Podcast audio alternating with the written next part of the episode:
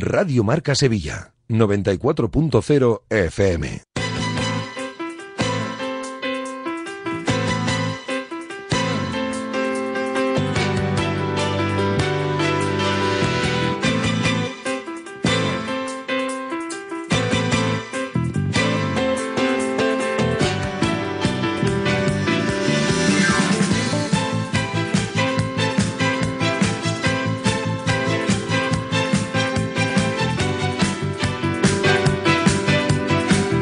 Directo Marca Sevilla. Agustín Varela.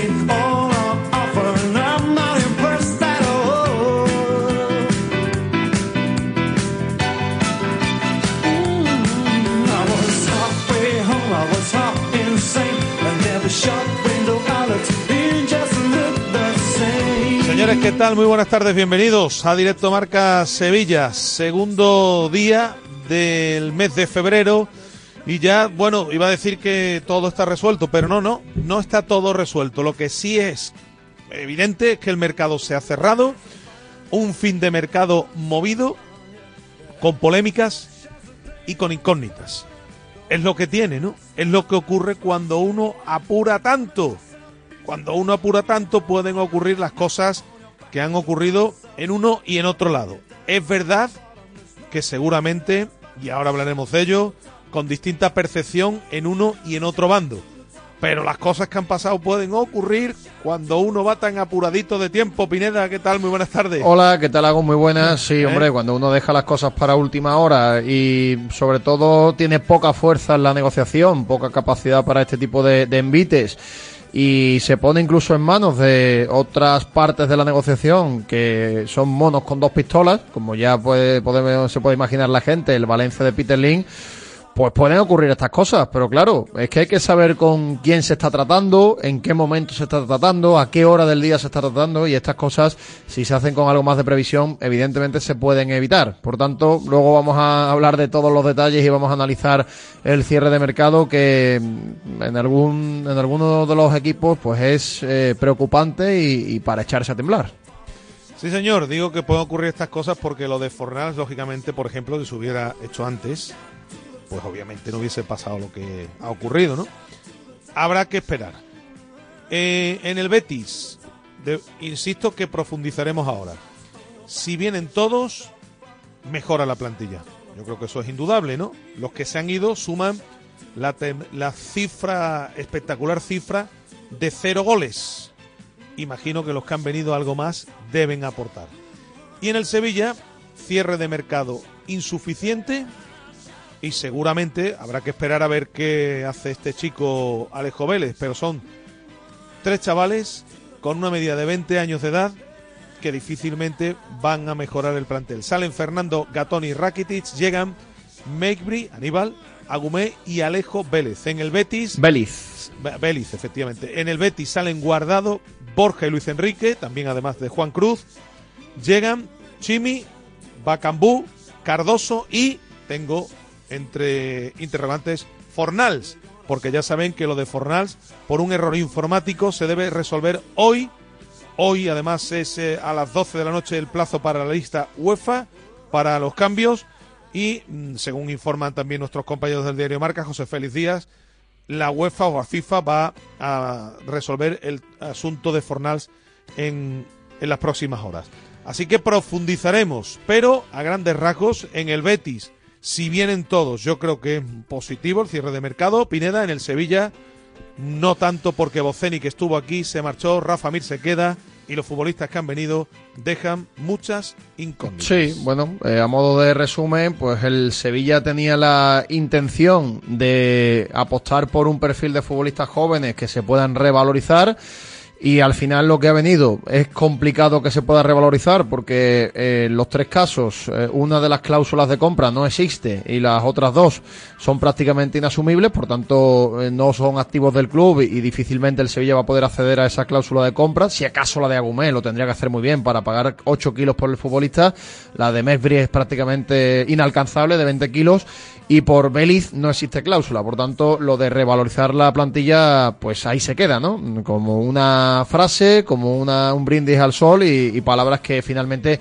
no tienen o no se ven refrendados en los acuerdos. Y lo que necesitaba de verdad el club, la plantilla, una plantilla muy mejorable, con unas carencias detectadas desde hace mucho tiempo, pues tampoco se subsanan, porque no vienen jugadores de experiencia, jugadores que te puedan garantizar un rendimiento inmediato y por supuesto jugadores que no terminan de convencer al 100% al entrenador. Así que luego cuando veamos algunos movimientos de Quique Sánchez Flores en los partidos y declaraciones altisonantes, pues que la gente entienda por qué se hace, ¿no? Porque el mercado del Sevilla ha sido un mercado desastroso, con momentos eh, cómicos incluso vividos, luego vamos a contar porque el Valencia te da una versión, el Sevilla te da otra, lo cierto es que lo de Rafa Mir pues no se hace por una cantidad que ronda los 100.000 euros y una pequeña cantidad en la opción de compra. El Valencia dice una cosa, el Sevilla dice otra. Y desde eh, Boavista pues han intentado apretar al Sevilla, el Sevilla ha esperado, esperado, esperado y finalmente pues se han dado cuenta que, el equipo portugués, que tiene también problemas económicos y concurso de acreedores, pues ha rechazado esa oferta. Por tanto, si el Sevilla lleva una semana persiguiendo a Bocenic, eh, a lo mejor hubiera estado bien pensar en un plan B cuando se acercaba al final de mercado y no se terminaba de cerrar. Y lo de Rafa Mir y el Valencia, pues también, ¿no? Al final son circunstancias que se dan y que lo que provoca, que es lo más importante para el Sevilla y el sevillista es que la plantilla a cierre de mercado para mí no, no es mejor que a 1 de enero. Insisto que profundizaremos y a ver qué explicaciones dan, por cierto, porque el Sevilla va a presentar en unos minutos a, Alejo Vélez. Ahí me imagino que Víctor Horta se someterá a las preguntas de los compañeros y hay muchas cosas que, que responder en el día en el día de hoy. Por cierto, en el Betis al final para lo de Rioja ya no había dinero porque no se produjeron más salidas y después vamos a, vamos a explicar aquí con pelos y señales las cantidades de Bacambú. Eh, es correcto lo que se publica en Turquía, pero con matices, pero con matices. Después vamos a explicar esto. Y, en fin, eh, esperando que se resuelva lo de lo de Pablo lo de Pablo Fornals. Hay fútbol este fin de semana. Ante el Getafe ya van a estar listos Chadi, Riad y Abde. Otra cosa es que los alineé de inicio Manuel Pellegrini y llega a esta tarde el Chimi Ávila, que a mí me dicen está recuperado ya de su lesión y si el Chimi está recuperado de su lesión Pineda, pues al menos en la lista de convocados podrá entrar, digo yo. Bueno, vamos a ver, ¿no? Vamos a ver porque después de llegar esta tarde, entre que conoce a los compañeros, entrena un día con el grupo, muy bien lo tiene que ver Pellegrini para que pueda entrar en la convocatoria para lo digo por números, para el domingo. Es que tampoco tiene mucha gente. Sí, pero yo a Pellegrini no, no lo veo, ¿eh? me sorprendería que lo hiciera. No lo veo dándole el hueco en la convocatoria a un futbolista que va a conocer apenas en 24 horas a los compañeros y el sistema de juego. Por tanto, vamos a ver, ¿eh? vamos a ver. Yo yo, no lo tengo claro que vaya a entrar en la convocatoria. A ver qué ocurre finalmente con el futbolista argentino. Y, eh, otra vez el Betis muy pendiente de la Copa de África, ¿eh? Parecía que ya había terminado esta odisea, pues, de momento. Con Efectivamente. Eh, por cierto, insisto que vamos a estar en la presentación de Vélez. vamos a repasar nuestra agenda porque hay baloncesto y más cosas y estaremos con nuestra tertulia, con nuestra futbolería en la recta final de Directo Marca Sevilla. Los oyentes, en la medida de lo posible, iremos dándole también cabida a nuestros oyentes que me imagino, Pineda, querrán opinar sobre el cierre del mercado. Sí. Porque hoy es día de hacer balance. Efectivamente, lo haremos en la tertulia y le damos también el hueco a los oyentes para que opinen sobre el mercado del Betis y el Sevilla, si piensas que las plantillas son mejores o peor, qué se podía haber hecho mejor a través de los canales habituales, Twitter arroba Rmarca Sevilla, notas de audio 660 50 5709, pedimos más o menos brevedad, 30 40 segundos como máximo porque hay un montón de oyentes que quieren participar. Esta mañana hemos llegado a la reacción y en el buzón de voz había ya un montón de notas de audio desde muy tempranito, así que hay mucha gente enfadada en el Sevilla, como no puede ser de otra forma, y vamos a, a, ir escuchando a todo lo que todo lo que llegue en la medida de lo posible, así que invitados a participar hasta las 3 de la tarde. Bueno, pues nada, vamos a arrancar. Por cierto, si se confirma lo de Fornals, creo que aunque sí, aunque sí, bueno, habría que verlo. Si se confirma lo de Fornals, seguro. Si no se confirma, tendría que mirar. Pero si se confirma lo de Fornals, es el mercado de invierno el que más dinero ha gastado el Betis de largo hasta ahora. Así que la apuesta es importante. Futbolistas, futbolistas, todos ellos con el beneplácito del, del técnico Manuel Pellegrini. Vamos a hacer nuestro primer alto recordando que los titulares nos llegan de la mano de los amigos de Car System, la empresa líder en llaves de coche que nos traen como siempre los titulares de la jornada. Y enseguida arrancamos hasta las 3 en directo Marca Sevilla.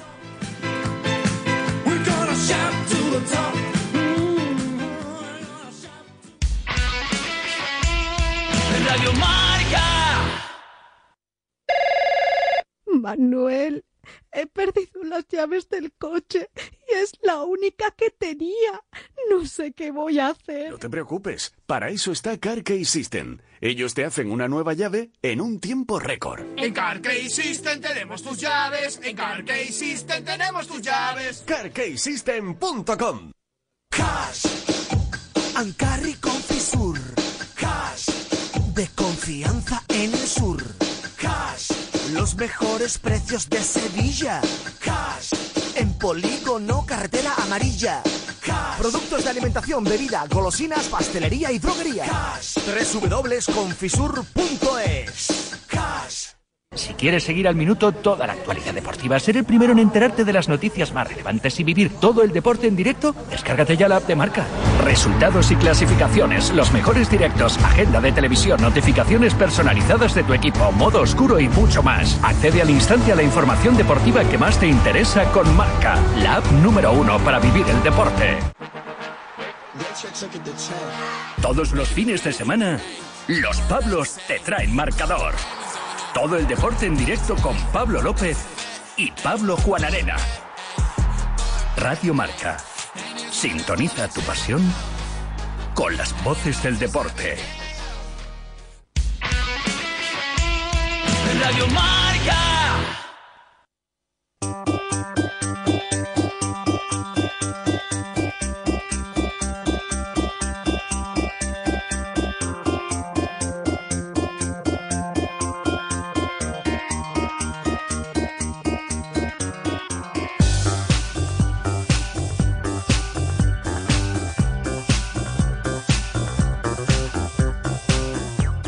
Directo Marca Sevilla.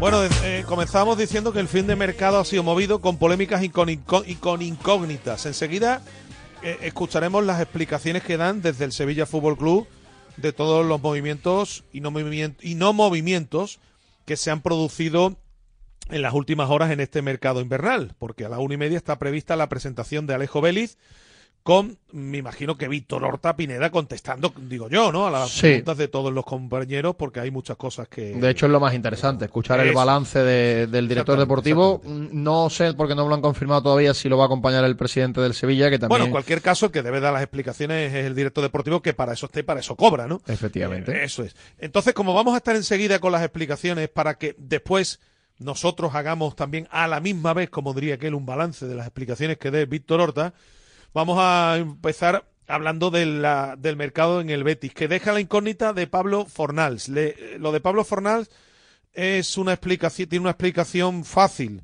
que nos han trasladado desde el Betis, que le ha ocurrido, por cierto, al Olympique de Lyon con Benrama, aunque el Olympique de Lyon parece que eh, acusa al West Ham de, de más o menos echarse para atrás en el último momento de la operación. No es el caso del Betis, que nos dicen que en, eh, en la aplicación que hay, en el sistema informático en el que los dos equipos deben introducir todos los datos correctos, correctos y, digamos, al final darle al botoncito para que se produzca el OK por parte del organismo que da luz verde a los traspasos, eh, ahí parece que hubo un error informático. Los errores informáticos existen. Nosotros muchas veces aquí, Manolo, se le queda el ordenador colgado, ¿verdad, Pineda? Y los ordenadores muchas veces uno juegan malas pasadas. En el Betis se confía que eh, esto eh, siga adelante. Nos dicen desde el club que hay, mm, bueno, pues me imagino que habrá el típico Pineda pantallazo o no sé, dicen que hay pruebas Eh, suficientes a- a- para Hay moderado optimismo por parte del Betis. Yo he preguntado claro. y me dicen eso. que hay pruebas suficientes para que a esto mm, se le dé luz verde, pero como tú bien has dicho, hasta que FIFA no dé luz verde a la operación, no se puede decir que Fornal sea futbolista del Betis. Está inscrito de manera provisional, pero debe llegar, lógicamente, la confirmación total y absoluta de que ambos equipos están de acuerdo en todo. Así que hay que esperar a ver qué pasa.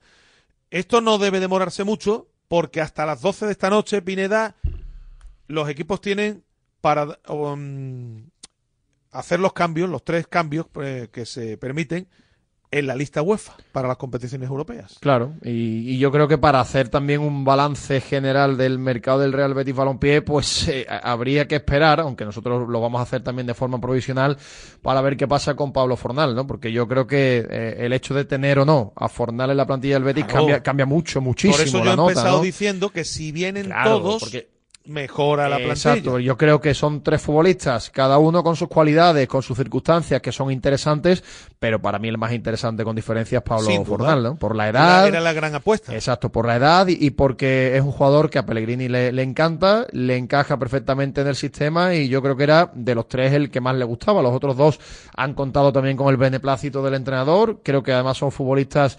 Luego vamos a hablar, las vas a contar tú las cantidades por Bacambu, que es lo que más chirría en esta historia, pero creo que Sí. Pues los otros dos están en precio, están dentro del mercado y son opciones interesantes tanto en lo deportivo y en el caso de Fornal para tener también patrimonio en el club de cara a un futuro si, si pueda llegar a alguna venta. 27 años, firmaría hasta 2028, algo más de 8 millones de euros pagaría el Betis por Fornals.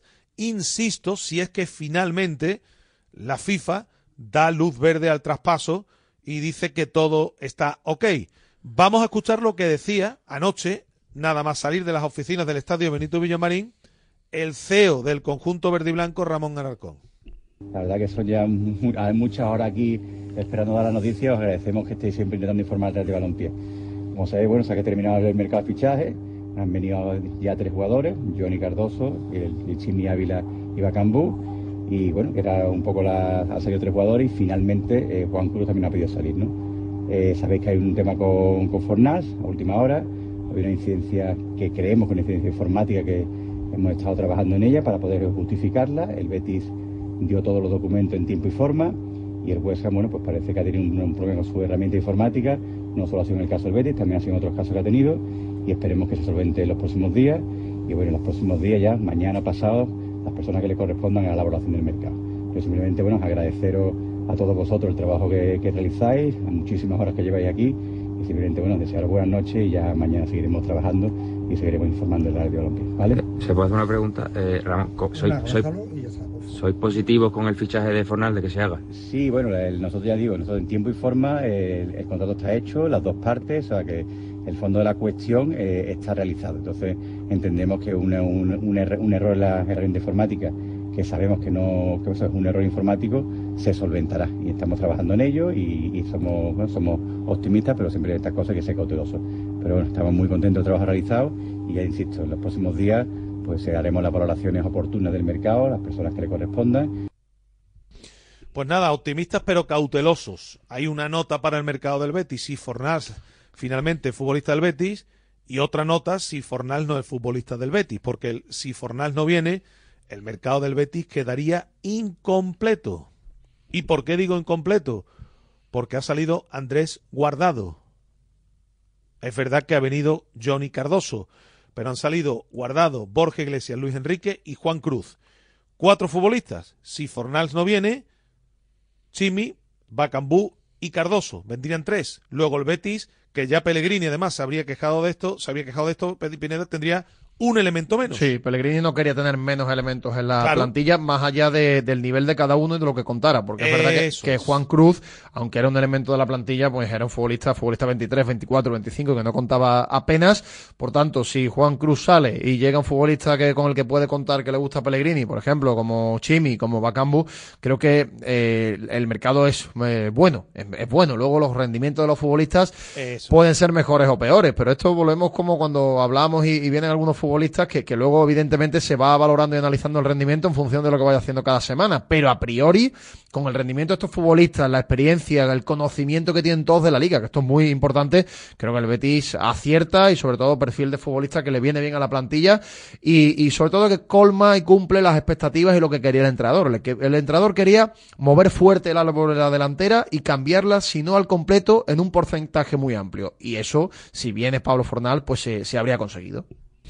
Pues nada, esperando mm, que se resuelva la incidencia informática que deja en el aire el traspaso de Fornals al Betis. Algo más de 8 millones de euros y el futbolista firmaría hasta 2028. Esas serían las condiciones de un traspaso importante. Un futbolista que ya el pasado verano quiso incorporar el Betis.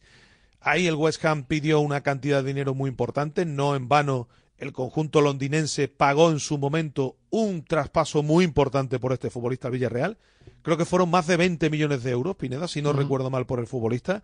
Un jugador que acumula más de 200 partidos en la Premier y que, hombre, en ese aspecto, pues viene em, en una situación parecida a la que vino a Yoce, un futbolista ya formado, experto, a pesar de su edad y con experiencia en la que dicen es la mejor liga del mundo. Y, con, muy, y con, muy, buena edad. Esto es, efectivamente, estos son avales suficientes como para pensar que estamos ante un jugador que de la mano de Manuel Pellegrini, si insisto, si finalmente viene Pineda, yo creo que va a acabar rindiendo a buen nivel en el Betis. Sí, porque además no son futbolistas que, aunque en los últimos meses hayan jugado poco y no haya estado a su mejor nivel, no tiene nada que ver que esto ocurra con un jugador de 32, 33 años, ya en el tramo final de su carrera, como puede ser el caso de Bacambu, que tiene más riesgo, un fichaje de más riesgo que en el caso de Fornal, que a mí me parece una operación que se puede parecer también bastante a la Yoza, aunque la Yoza económicamente fue, fue muy interesante porque el jugador terminaba contrato. Por tanto,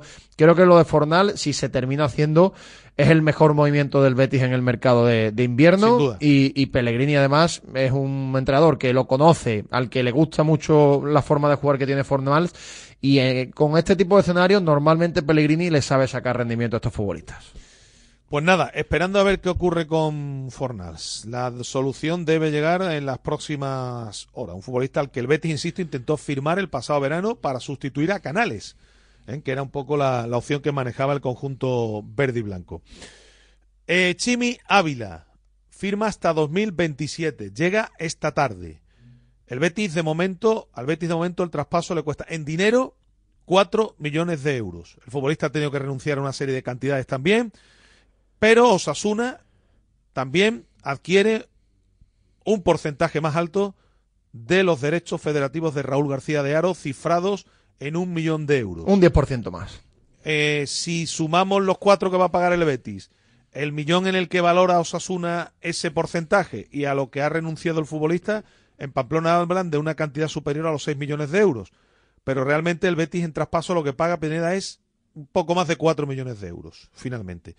El deseo expreso del futbolista de jugar única y exclusivamente en el Betis, así se lo comunicó ayer bueno, se lo viene comunicando a su agente y se lo iba comunicando a Osasuna cada vez que aparecían ofertas de otros equipos, ha sido fundamental para que el futbolista recale en el conjunto verde y blanco. Otro jugador que viene para reforzar la delantera, que puede jugar también en banda, pero que al, en principio Pineda, la idea de Pellegrini, porque el Betis además tiene a muchos futbolistas en la media punta que pueden jugar por ambas bandas, a pesar de la salida de Luis Enrique, sigue teniendo ahí, ahora ya ha recuperado Fekir, puede caer a banda ahí a Santiago, a Torruibal, Rodri, en fin, en esa posición tiene muchos futbolistas.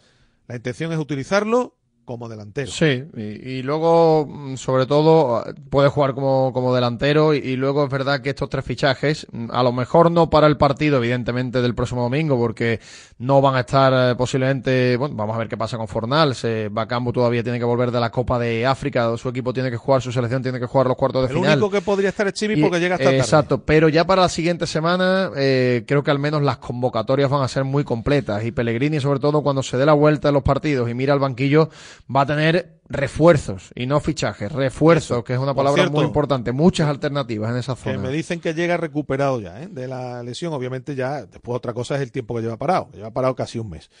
Bueno, pues esto en cuanto a Chimi. Y Cedric Bacambú, el futbolista que más dudas deja, el futbolista lógicamente que más eh, inquietud despierta.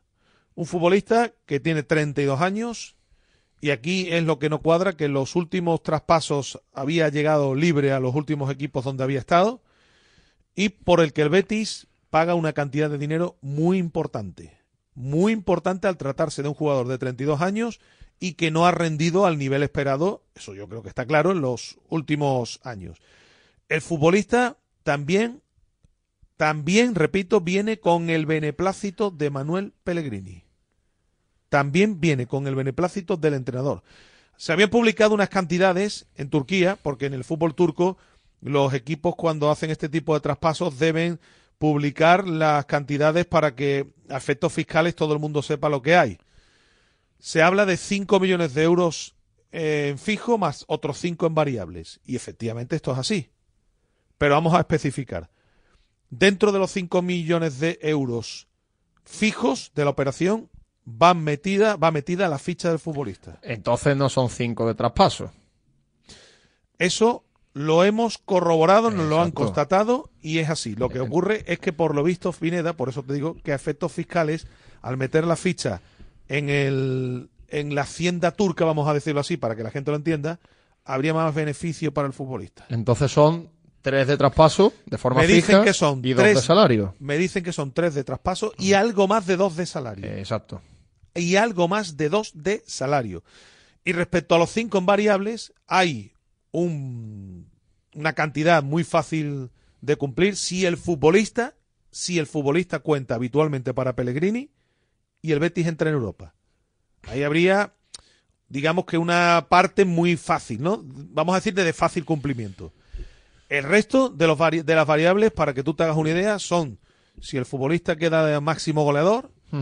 Poco más o menos si es bota de oro, o si no alcanza, bueno, si el Betis, por ejemplo, gana el título de liga.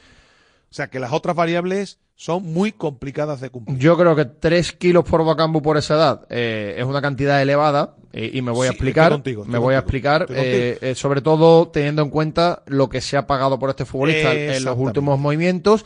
Y a partir de aquí sí creo que hay una cosa interesante para el Betis. Si la cantidad sube por el rendimiento del futbolista y el rendimiento global del equipo, duele menos.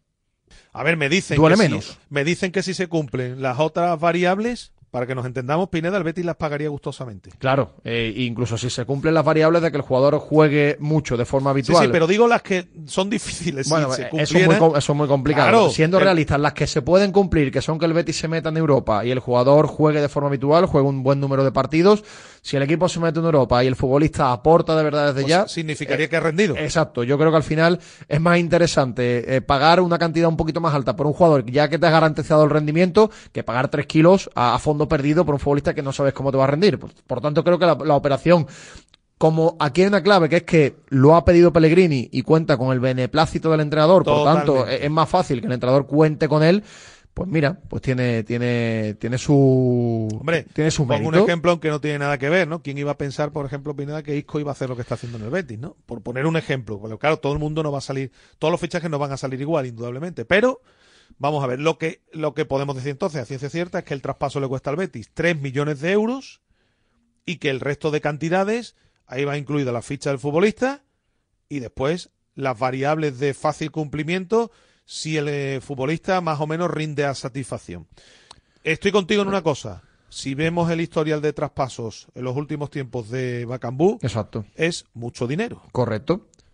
Es mucho Eh, dinero. por cierto, eh, ha dicho David Moyes, el técnico de Fornals, que hay muchas opciones de que esto se termine Sí. haciendo. Y leo a los compañeros de ABC que ya Sí. dan por hecho que FIFA ha dado luz verde al traspaso de Fornal. Lo acaban de publicar los compañeros de ABC. Bueno, pues ya está. Así que si la FIFA da luz verde, pues eh, llegará esta tarde a Sevilla el futbolista y se pondrá a las órdenes de, de Manuel Pellegrini. He preguntado también por el tema de la presentación. Nos dicen que en principio el lunes no puede ser. No, no, el lunes A- no va a ser. Así que a partir del martes, miércoles de la semana Correcto. que viene, cosa que nos viene muy, muy bien. todo El lunes decirlo. no va a ser, efectivamente no se va a producir ninguna presentación. Bueno, pues nada, entendiendo que lo de Fornals tiene luz verde, se puede decir que el Betis mejora, mejora, aquí así hay que decirlo, sí, sí, mejora, mejora su plantilla en este mercado de invierno.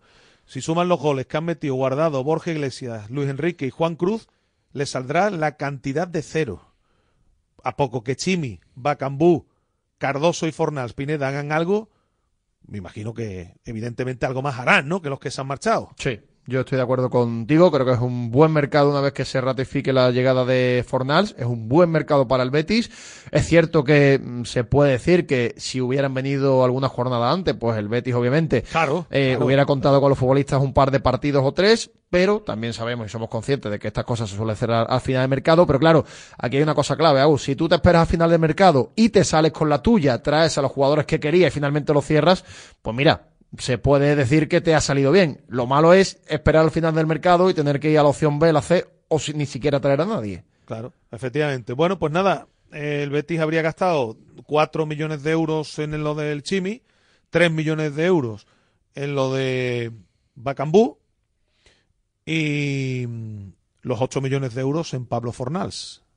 Es una cantidad de dinero bastante importante, más lo de Cardoso, ¿no? Pero lo de Cardoso no es de este mercado de invierno. Se supone, bueno, no sé en qué partida, cómo lo meterán, pero estamos hablando de una cantidad de dinero muy importante. Sin duda alguna, ha sido el Betis el gran animador, ¿no? Del fútbol, en el fútbol español en este, en este mercado de, de invierno. Eh, lo de Luis Rioja, lo de Luis Rioja no se ha hecho porque no había más dinero, ya que no se habían producido más salidas. En el caso de que hubiesen salido William Carballo, William Carballo o William José, el Betis sí podría haber acometido la operación de Luis Rioja, que queda en principio aplazada para el verano, porque había acuerdo con el futbolista. El, el vez estaba obligado Pineda a vender al futbolista en verano si le quiere sacar algo. Claro, porque ya termina contrato el año siguiente. exactamente. Este es el asunto respecto a Luis Rioja. Bueno, eh, no sé si me da tiempo a que hagamos un repaso a lo que publican nuestros compañeros. Manolo Martínez nos, manda o, vamos a... Vamos a ir al estadio Ramos Sánchez Pizjuán porque me dice Manolo, si te parece bien, me dice Manolo que, está empezando la rueda de prensa. Primero habla Alejo Vélez y luego va a hablar Víctor Horta. Escuchamos en directo. Y, ¿Y qué le quieres aportar a este equipo en esta etapa nervio? Gracias. Bueno, muchísimas gracias primero que nada y, y nada, encantado con, con la institución, eh, más que nada con el presidente, con los que confiaron en mí y, nada, vengo a aportar de donde me toque lo mejor de mí, aportar con, con goles, que es lo que lo caracteriza a cualquier delantero, y dar lo mejor por, por el club. Muy buenas, eh, Alejo por aquí. Edusa Niña para, para Golmedia, bienvenido. Eh, ayer fue un día frenético, eh, último día de mercado, y también se ha hablado bastante de, esos problemas con los que, con los que llegas, problemas de lesión. Hoy te hemos visto entrenando ¿Cómo te sientes eh, físicamente y cuándo crees que puedes eh, volver a los terrenos de juego? Bueno, muchísimas gracias nuevamente por, la bienvenida y no, la verdad que, que, bueno que sí, fue un día largo, pero gracias a Dios se dio esto que, que, que, bueno, que para mí es un orgullo estar acá donde estoy. Y nada, y el tema de la lesión, la verdad que ya hace dos semanas que vengo entrenando muy bien en cancha, con pelota, y, y, nada, y gracias a Dios, si Dios quiere, ya el próximo, la próxima semana ya me incorporo del todo con el grupo y estar a disposición del técnico. Por aquí, Alejo, David Niebla para Ojo Halcón. Nosotros como medio argentino eh, que somos, me han hablado muy bien de ti, desde Rosario Central, desde la afición canalla y también del gran recuerdo que dejaste allí, entre otras cosas, uno de los grandes traspasos de la historia del club. También me gustaría preguntarte por la historia de los jugadores argentinos en el Sevilla. Vas a llevar el 10, el dorsal que llevó entre otros Maradona, Diego Armando. También vas a compartir el vestuario con Lamela o Campos Acuña. ¿Crees que eso va a facilitar también tu actuación al club y a la liga? Bueno, muchísimas gracias. Y no, la verdad que sí, que bueno, que con el hincha de Central generé un vínculo muy, muy lindo y tengo los mejores recuerdos. Y, y, bueno, y nada, y después con respecto a la otra pregunta, sí, ya estuve con los chicos, ya estuve hablando, estuve conversando dónde, qué lugar vivir para estar más cerca de ellos interactuar más. Y, nada, la verdad que, que, muy contento y como decía hoy, voy a tratar de aportar lo mejor que pueda y el dorsal obviamente que es algo muy lindo, eh, así que, que nada, bueno, lo terminé de usar una leyenda del club, así que, así que nada, eh, tratar de dar lo mejor de mí donde me toque y, representarlo de la mejor manera. Eh, sí, por aquí Alejo, aquí, aquí, aquí. ¿Qué, imagen tienes un poco desde fuera? Son tus primeras horas del club que vas a defender ahora. ¿Qué, sensación te ha transmitido este tiempo? No, la verdad que, bueno, que son sensaciones nuevas encontradas, otro cambio, pero como dije, la verdad que, me han recibido de la mejor manera, todos siempre a disposición y, y nada, estoy muy contento y orgulloso de estar hoy donde estoy. ¿Qué tal, Leandro Iglesias de la Sexta? ¿Cuándo crees que estarás para, para jugar? Porque hoy te hemos visto entrenando aparte, dices que eh, te ves recuperado. No sé si eh, el entrenador puede contar contigo para la próxima semana, te marca un plazo. Sí, obvio, yo a partir de la semana que viene, quizás martes, ya voy a estar a, a, la par de todo el equipo y después eh, dependerá de mí y lo que piense el director técnico para, para lo que él disponga. ¿Qué tal por aquí? Álvaro Muñoz para 101 Televisión Sevilla. Te quería primero dar la bienvenida al club y te quería preguntar un poquito por cómo te defines tú sobre el campo y también por preguntarte de ese cambio de la Premier League a la Liga y cómo crees que te vas a ver para esta temporada. Bueno, muchísimas gracias. Y no, la verdad que, que bueno, que soy un delantero más de área, de, de, de, ir a buscar todas, de no dar una por perdido y tratar de dejar todo. Y, y nada, y es un cambio, todavía no, no lo sé obviamente, pero es un cambio muy lindo y una experiencia muy buena y la verdad que estoy muy, muy motivado. ¿Qué tal Alejo por aquí? Bienvenido, Gonzalo Tortosa, Chiringuito de Jugones. Bueno, ¿quiénes son tus ídolos y tus referentes en el mundo del fútbol? ¿En quién te fijas? Y bueno, la verdad que, que para, yo creo que la mayoría de los argentinos es Messi, para mí mi ídolo es Messi, así que, que nada, es un honor. Hola, ¿qué tal Alejo? Aquí, eh, José Luis Penella para la colina de Nervión. Eh, todos sabemos cómo es el último día de mercado, un poco frenético, eh, no sé cómo lo viste tú, pero ¿tendrías algo, ¿tenías alguna oferta más encima de la mesa o la del Sevilla fue la única y lo tuviste claro en venir? Mira, la verdad que, bueno, que cuando mi representante me comunicó que estaba la posibilidad esta de Sevilla, le dije que, hagamos todo para que se dé, que era un club enorme y que, que tenía muchas ganas de venir, así que, que gracias a Dios hoy estoy acá y, y, lo voy a disfrutar al máximo. Buenas Alejo, por aquí Iván Díaz para Estadio Deportivo, bienvenida a la ciudad. No sé si has podido hablar con el entrenador, preguntarte qué mensaje te, te ha mandado, qué quiere de ti y luego llegas a un club con, con, bastantes delanteros, ¿qué es lo que le puedes aportar tú a, a esa larga lista de delanteros? Nada, la verdad que, que bueno, que, que, sí, hoy lo saludé al mister, así que, que nada, muy contento por eso también. Y nada, y después dependerá, como dije hoy, dependerá de mí dar lo mejor y tratar de, con una competencia sana, ganarme el lugar y, y, y demostrar ahí. Bien, ¿alguna pregunta más para el jugador? Bien, muchas gracias, Alejo. Bueno, pues eso es lo que decía, el, eso es lo que ha comentado el futbolista argentino, un futbolista que es lo que más ha llamado la atención, ha sido fichado lesionado. El futbolista ha dicho que espera estar pronto eh, a la próxima semana, ha dicho. La ¿no? semana que viene, espera estar ya con los compañeros. Ah, con los compañeros. Vamos a ver porque el jugador lleva lesionado eh, desde... 31 de diciembre. Efectivamente, desde finales de año y es algo que ha llamado más la atención, ¿no? Vamos a ver este chico cómo va de esa lesión de, de rodilla. Eh, me imagino que ahora va a, va a, responder ya Víctor Horta, ¿no? A las preguntas de los compañeros después de los. Eh, hola Víctor, ¿qué tal? Alberto Moreno en directo del para futbolista lo escuchamos. Del Sevilla. Eh, primero te pregunto un poco por Alejo, ¿no? Una valoración de su fichaje y lo que puede aportar. Gracias.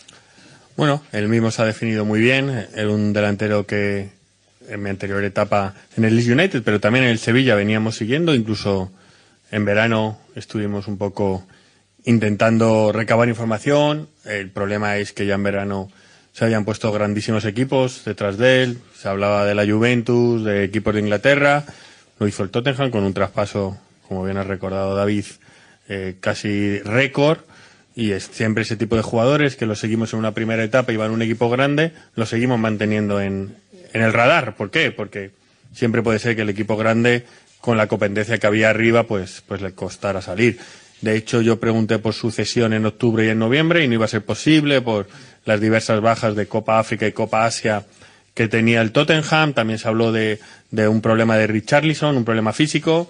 Y cuando la última semana eh, nos enteramos que podía estar disponible la cesión y que su estado físico podía ser recuperado aquí con una semana de trabajo, eh, entendimos que podía ser una opción para nosotros y, y, nos lanzamos nos lanzamos a por él. Bueno, Víctor, por aquí, José Manuel Rodríguez para Diario de Sevilla. Al principio del mercado, los mensajes que se dan desde el club era que la ambición era máxima para el mercado, que se quería ser protagonista. ¿Se está realmente contento con, con el número de llegadas y el número de salidas que se ha dado, con ese episodio final del último día con Rafa Mir? ¿Se está contento de verdad en el club? Yo sí, estamos contentos. Eh, hemos seguido un poco la estrategia y el plan que hemos hecho. Ha habido operaciones que no han podido salir, como la de David Fofana o otras operaciones, pero sí ha habido operaciones que han salido. Han salido tres futbolistas, hemos traído cuatro futbolistas que vienen de equipos bastante buen nivel, como Manchester United, como Tottenham, como Inter de Milán. Hemos también dado un valor a la cantera, siendo jugadores que hemos subido, como Isaac, dándole un dorsal a Quique, que también nos parece parte de nuestra estrategia y creo realmente que el equipo ha mejorado en el mercado de invierno. Los mercados no se valoran el día 2 de febrero, los mercados se valoran con los rendimientos de los futbolistas. Entonces esperaremos seis meses para valorar cómo ha sido este mercado. Pero a nivel estratégico y a nivel eh, de la hoja de ruta que nos hemos marcado, y es el mismo que hubiéramos diseñado a día 15 de diciembre cuando empezamos a trabajar claramente con el mercado de enero. ¿Por qué? Porque hay veces que las operaciones se caen, pero disponemos de información, de cualidades, de conocimiento para tener alternativas para por lo menos igualar o mejorar las opciones que se caen. Muy buenas, eh, Víctor, eh, usa niña para, para Golmedia. Eh, desde Valencia, de toda España creo que ha opinado del tema. Se ha hablado mucho de, de la operación de Rafa Mir. No sé si nos puedes contar algo. Y aparte, eh, ayer había un futbolista en Sevilla como era Robert Bosenic. Eh, ¿Qué nos puedes contar de esa operación que se cae en el último momento? Rafa Mir, hace tres días el presidente recibe una llamada del director general mostrando un interés por Rafa, verbal. Eh, curiosamente, a los diez minutos sale filtrado en Internet. Prácticamente ni el presidente había cruzado la puerta de mi despacho para anunciarme eh, la oferta verbal por parte del director general del Valencia y ya un periodista de mercado había publicado la noticia, de hecho lo comentamos y nos reímos. Eh, la oferta era insuficiente y a día de ayer por la mañana ellos empiezan a incrementar la oferta. Nosotros le decimos al Valencia que nosotros estamos dispuestos a pagar a Rafa Mir hasta el día 1 de febrero, que de ahí hasta junio el Valencia decida el salario que tiene que cubrir. Nos piden cuánto sería ese salario y le damos una, la cantidad exacta al Valencia. Pasa media hora y el Valencia, todo verbalmente, nunca por escrito, nunca en una oferta oficial, nos comunica que cubre prácticamente todo el salario, pero no todo el salario de Rafa Mir, que queda un, una parte mínima. Nos dice y nos pide que el Valencia, que el Sevilla la cubra. Nosotros decimos que nosotros pagamos a Rafa Mir hasta el día 1 y si hasta el día 30 de junio se arregla en Valencia y Rafa Mir. Como si fuera más, como si fuera menos, una cosa bastante lógica en fútbol. En ese momento ellos le piden a Rafa Mir que perdone esa cantidad. Rafa Mir, yo creo que ni les responde a eso y en durante dos, tres horas se queda encallado en esa parte mínima de salario que no quedaba por cubrir. Durante ese momento, porque es último día de mercado, nosotros nos disponemos a decir al Valencia que vayamos a desarrollar contratos para no caer en un posible problema de inscripción por cuestión de tiempo. Mandamos un borrador de contrato tras varios cruces de llamadas en acuerdo verbal con una opción de compra. El, el asesor de Rafa Mir nos dice que él no ha llegado a un acuerdo salarial después de que se ejecutara la opción de compra. Por lo tanto, la opción de compra tenía un valor muy residual, porque si entre jugador y Valencia no hay acuerdo de salarial, la opción de compra no tiene un gran valor. Nosotros mandamos el contrato con una opción de compra y unas condiciones que verbalmente eh, había poder diferencias, pero que estábamos muy cerca de llegar a un acuerdo y nos ponemos a disposición del Valencia de llegar a un acuerdo. Pasa el tiempo, pasa el tiempo, el Valencia, que es lo normal en el fútbol, debería haber respondido ese email, oye, perdón, no, en esta condición la opción es esto, en esta condición el bonus en esto, en esta condición el traspaso de futura venta para el Sevilla sería esto. Ese mail nunca se llega a responder y cuando al, al asesor de Rafa Mir le preguntamos si tiene alguna novedad, que llevamos dos horas sin saber del Valencia, dicen que ellos se sienten ofendidos porque realmente no habíamos sido fiel a la negociación, cuando la negociación no es que siquiera abierta, es que estaba prácticamente cerrada. Llevo 18 años captando jugadores de fútbol, vendiendo, comprando. Yo creo que habré estado en más de 200 operaciones de fútbol. El Valencia no ha querido a Rafa Mir, porque si el Valencia quiere a Rafa Mir, el Valencia tiene hoy a Rafa Mir, porque era todo mucho más sencillo. Luego estamos con las situaciones horarias, no, para ellos las 8 o las, las 7 ya es prácticamente cierre de mercado, por una situación de su máximo accionista que reside en un país donde la diferencia horaria es importante, y a las 7 ellos dijeron, nuestro mercado está cerrado, no se puede echar marcha atrás. Rafa Mir y su nuevo asesor nos pide, por favor, que intentemos rehabilitar la operación. Yo hago una llamada a mi homólogo, el director deportivo, y el presidente hace una llamada al director general teniendo de, de, deferencia la primera llamada. Ellos nos transmiten que ellos no pueden contactar hacia arriba con su responsable porque ellos dan la operación por cerrada cuando realmente las normales prácticas en el fútbol es tú envías un borrador de contrato y el equipo hace unos comentarios, como vimos nosotros ayer. Entre el Tottenham y el Sevilla hubo cinco emails intercambiados para acabar con el borrador de contrato. ¿Cómo acabó la operación? Con éxito, porque es las cosas, hay prácticas habituales en el fútbol. Ellos dicen que no nos pueden decir nada, que no tienen firma, que solo hay una persona que tiene una firma, que es la presidenta. Nosotros, a partir de ahí, Rafa Mir viene al estadio a saber con detalle qué ha sucedido, le mostramos emails, le mostramos conversaciones de WhatsApp y le mostramos conversaciones de llamadas. Su asesor le confirma todo eso y otra vez Rafa Mir siente esa frustración de no haber podido ir al Valencia. Resumen, después de 200 operaciones de mi experiencia en el fútbol, si el Valencia Club de Fútbol quería a Rafa Mir, podría haber fichado a Rafa Mir. Llegamos a un acuerdo con el Boavista. Eh, yo creo que llegamos al acuerdo antes de ayer y nos ponemos a redactar los contratos. En el mismo momento que nos ponemos a redactar los contratos, como la noticia eh, se ha filtrado en medios portugueses, recibimos dos eh, requerimientos judiciales de embargo de dinero de unas deudas que tiene el Boavista con una tercera entidad. Esos requerimientos judiciales eran superior al precio del traspaso del Sevilla. Obviamente, nosotros eh, eh, notificamos al Boavista que hemos recibido esos requerimientos judiciales y que los tenemos que incluir dentro del contrato en una anotación, asumiendo, para no caer en un delito, de que esto ha sido recibido por parte del Sevilla. Ellos nos piden tiempo para negociar con sus acreedores eh, esas cantidades, les damos tiempo, insistimos, buscamos una solución y por la tarde de ayer, presidente y dueño del Boavista me piden por favor que les dé dos horas más para intentar negociar con esos acreedores esa deuda y hacer que el contrato sea válido. No lo consiguen, el jugador no puede firmar porque ellos no quieren que el precio de ese dinero del traspaso vaya a esos acreedores, algo que no está en manos de Sevilla. ¿Qué tal? Visto por aquí Gonzalo Tortosa, Chiringuito de Buenos. Con todo lo que ha comentado de la situación, de lo que pasó ayer con el Valencia, ¿cuál es el grado de enfado y de decepción del Sevilla con, con el Valencia? Es que no, yo no estoy enfadado. Eh, o sea, es decir, nosotros no nos podemos enfadar con una entidad. Ellos tienen su modo superandi, nosotros tenemos el nuestro. Mm, quizás es una pregunta más para Rafa que, que para mí. Yo como entidad, no, Sevilla y Valencia, yo no siento que nosotros tengamos que estar enfadados con el Valencia. Simplemente la forma que ellos tienen de gestión de club por dos situaciones consecutivas.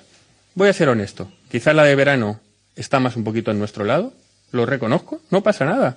No pasa nada verbalizarlo. Quizás en verano está un poquito más en nuestro lado. En esta de invierno, lo siento, no puedo asumir ninguna responsabilidad. Víctor, por aquí, pues para 101 Televisión Andalucía. Te preguntó al compañero por cómo está el club. Te pregunto, ¿cómo está eh, Rafa Mir? Eh, ¿Qué te transmite después de, de, eso cuando le enseñáis todo lo que ocurre en el estadio y, y lo que le interesa al Sevilla? ¿Cómo queda Rafa Mir en el Sevilla ahora? ¿En qué Rafa Mir eh, es un chico que, al igual que pueda dar una imagen personal que no es la real, es una persona fuerte. Una persona fuerte y, bueno, incluso ayer hubo momentos que fueron duros para él, para su familia, cuando hablaba con su padre, pero que, es una persona fuerte. Y esta misma mañana le he visto y me ha hecho una broma sobre las gafas y con el apodo habitual que él me llama siempre profe, con la broma de la casa de papel. Él tiene ahora mismo que, que saber que tiene que darle la vuelta a esto, como todos, como no estamos teniendo buenos resultados, no estamos teniendo buenos rendimientos, y Rafa sale que la mejor forma de, de poder salir de estas cosas, que son cosas de vida, es darle la vuelta, intentar esforzarse, intentar dar lo mejor para, para el Sevilla, y él lo sabe, y en eso está. ¿Qué tal, Víctor? Aquí en de la Sexta. Quería preguntar por qué sea, en el caso de, de Alejo, eh, futbolista que acabé de presentar, por qué se apuesta por un futbolista tan joven que viene lesionado. Es verdad que ha dicho que la semana que viene ya va a tener el alta, pero el alta competitiva puede ser que tarde un poco más, ¿no? Ese perfil joven y no a lo mejor un perfil eh, más maduro con la situación que tiene ahora mismo el Sevilla. Mira, yo creo que el perfil maduro lo tenemos. Yo creo que el jugador de rendimiento, veterano, de jerarquía, el Sevilla lo tiene.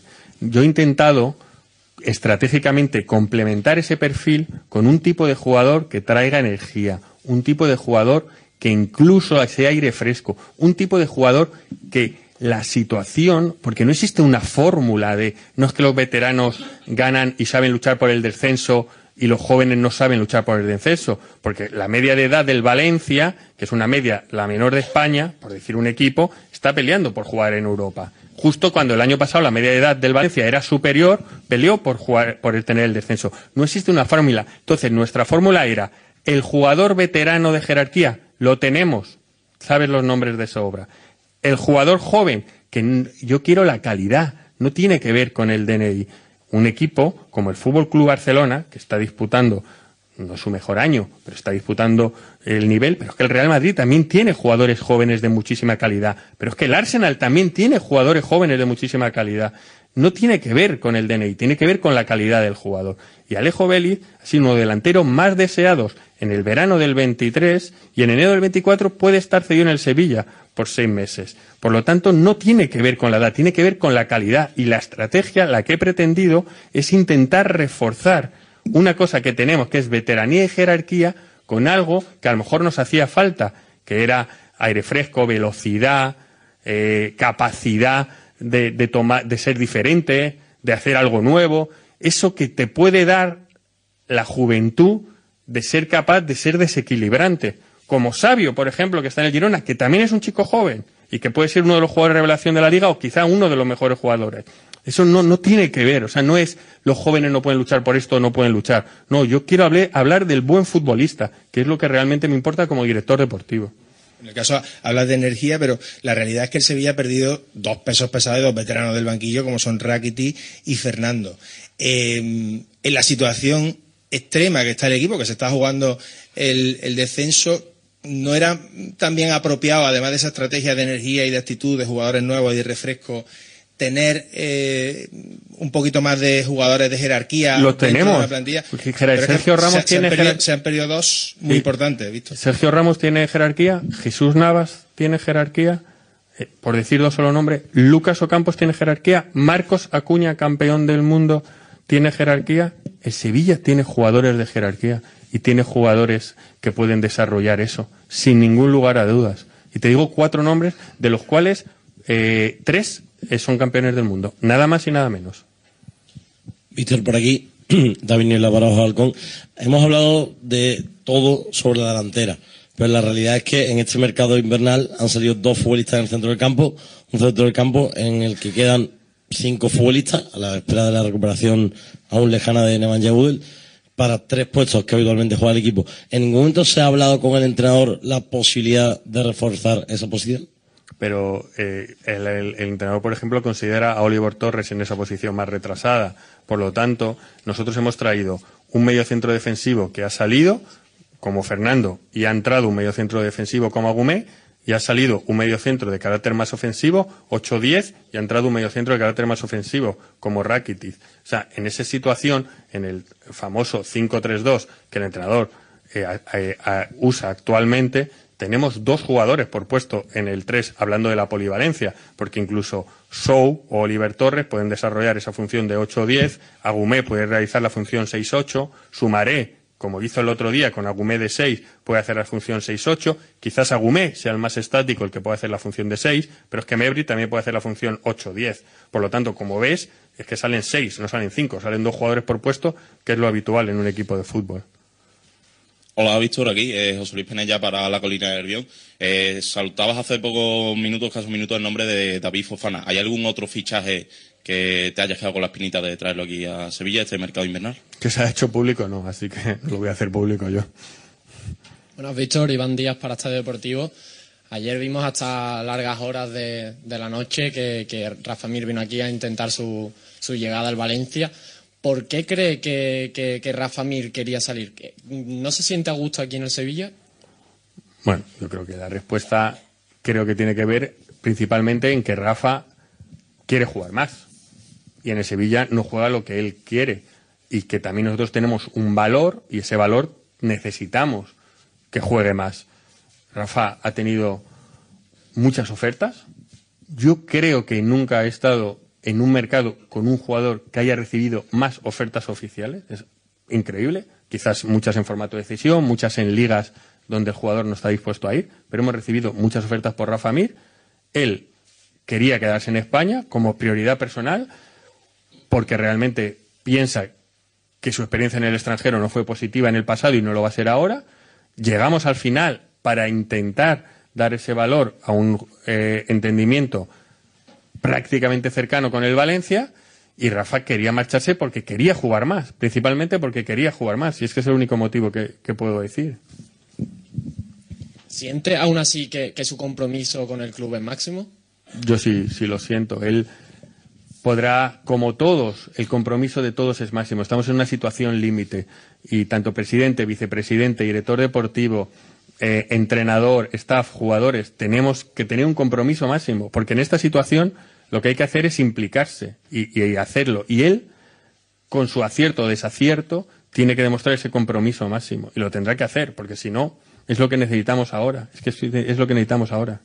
Por aquí Víctor Álvaro Muñoz para Grada 101. Te quería preguntar por dos nombres que han llegado al Sevilla, esta vez a su categoría inferiores, como son Stanis Dumbo Muzambo y Mateo Mejía. ¿Qué opinión tiene sobre ello y qué cree que puede aportar no solo a la cantera, sino también al primer equipo, porque se le ha visto también entrenando con ellos? Y también respecto a Rafa Mir, aunque ha dejado usted claro que no quería salir extranjero, ¿cabe la posibilidad de que pueda salir a Turquía, que todavía sigue el mercado abierto?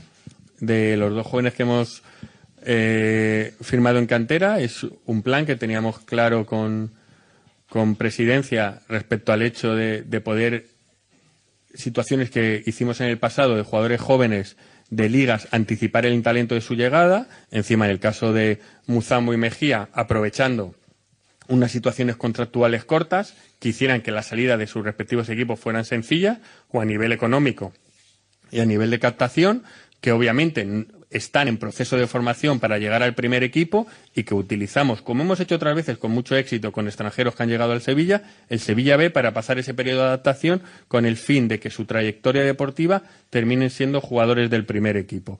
Estoy muy contento, bueno, llevan un gol cada uno eh, para llegar, tienen todavía mucho que demostrar, tienen mucho que trabajar, tienen mucho que aprender, tienen mucho que entrenar, tienen mucho que, que adaptarse, pero bueno, no ha ido mal los comienzos, pero bueno, yo no pienso más en el futuro y en el medio plazo.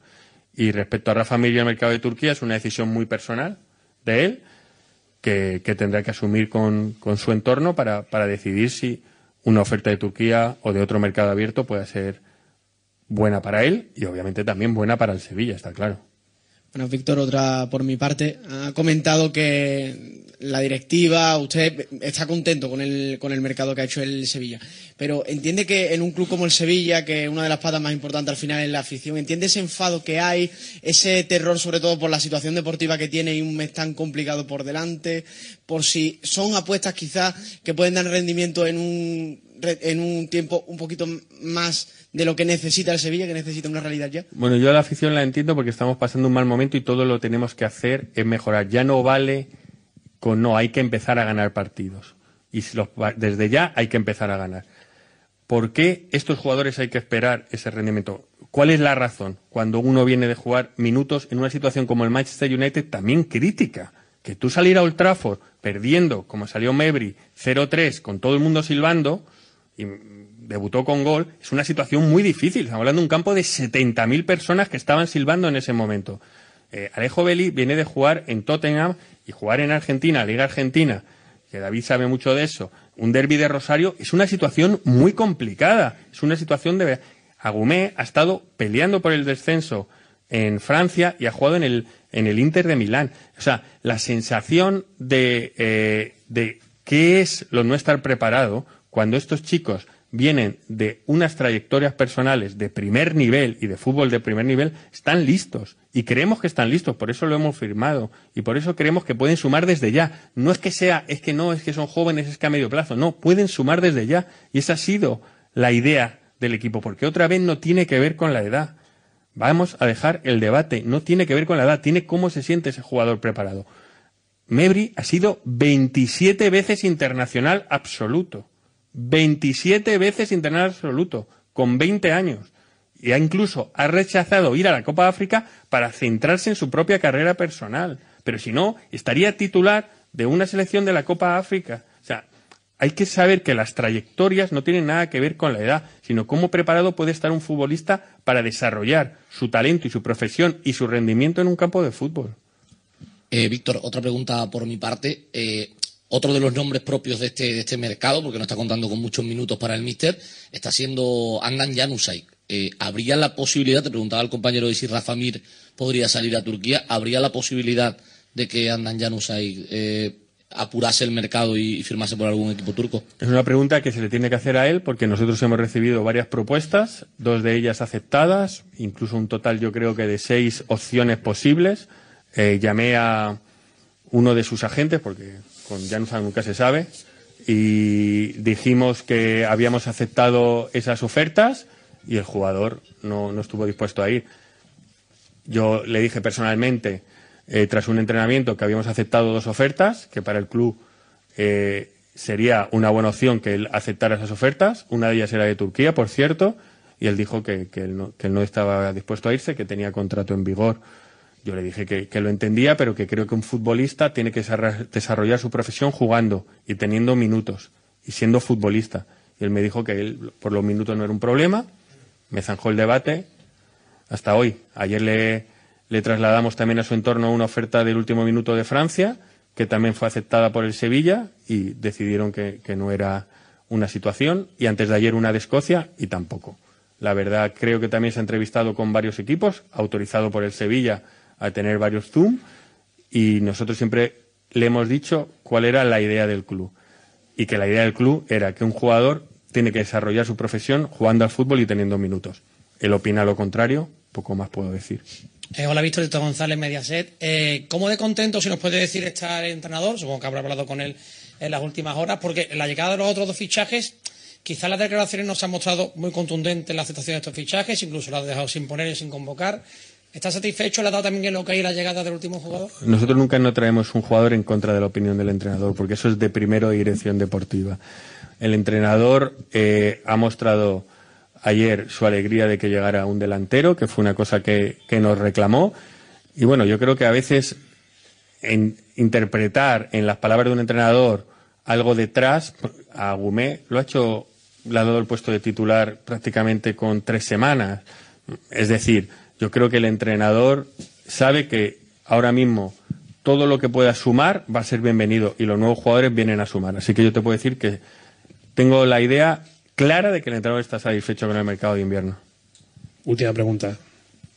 Sí, en ese sentido quería yo preguntar si eh, la estrategia de, de, este tipo de perfiles de jugadores está consensuada con, con el entrenador, si, si, si al entrenador le gusta, le, le, le parece bien.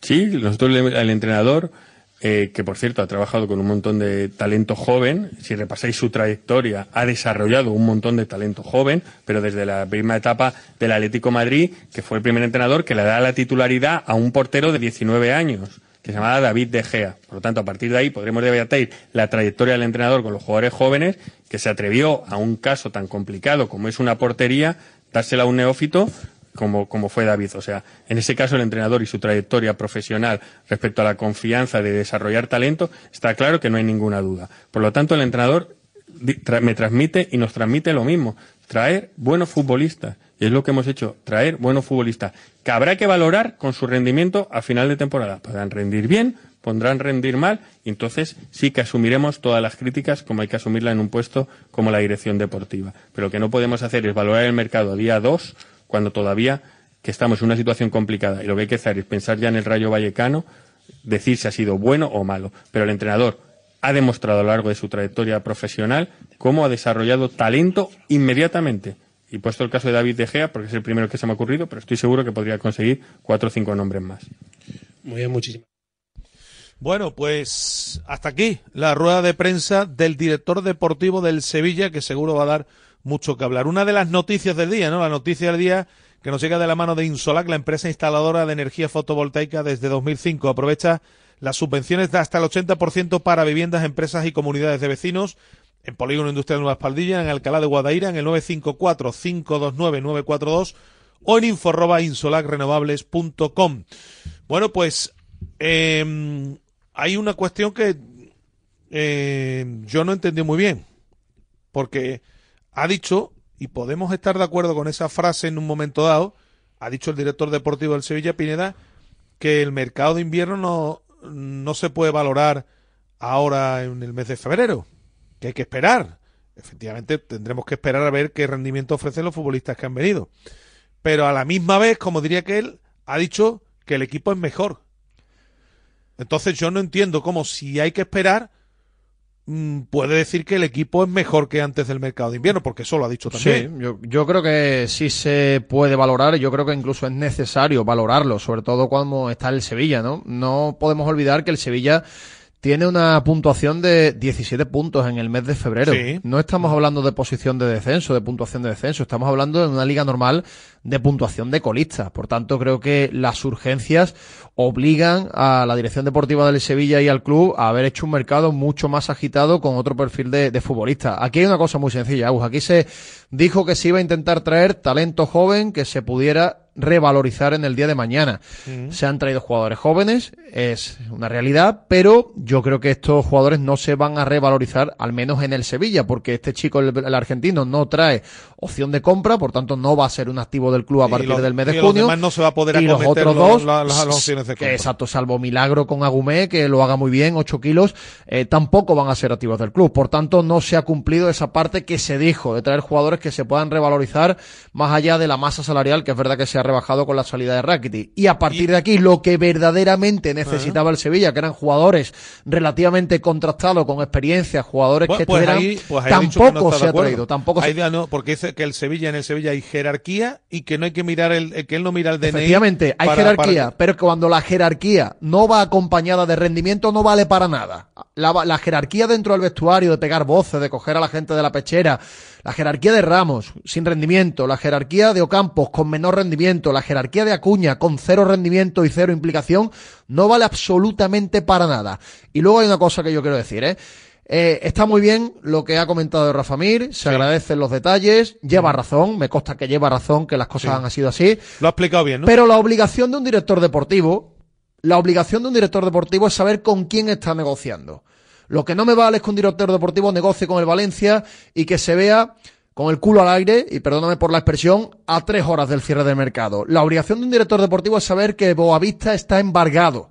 Lo que no vale es no saberlo y cuando te llega la noticia estar a pocas horas no tener ninguna y opción, no, ¿no? tener ninguna opción. Claro. La obligación de un director deportivo es saber que el Chelsea tiene un problema con las cesiones internacionales, no ir a por Fofana como opción A y luego encontrarte que no lo puedes traer. Por tanto, la obligación de un, de un director deportivo no se ha cumplido en este mercado de invierno. Vamos a dejarnos ya de excusas, de explicaciones, que es verdad que Víctor Horta habla muy bien, se expresa muy bien e incluso puede convencer a algunos. Pero claro, luego aquí lo importante es que los jugadores rindan y los jugadores no rinden y esta plantilla es muy fácil de mejorar.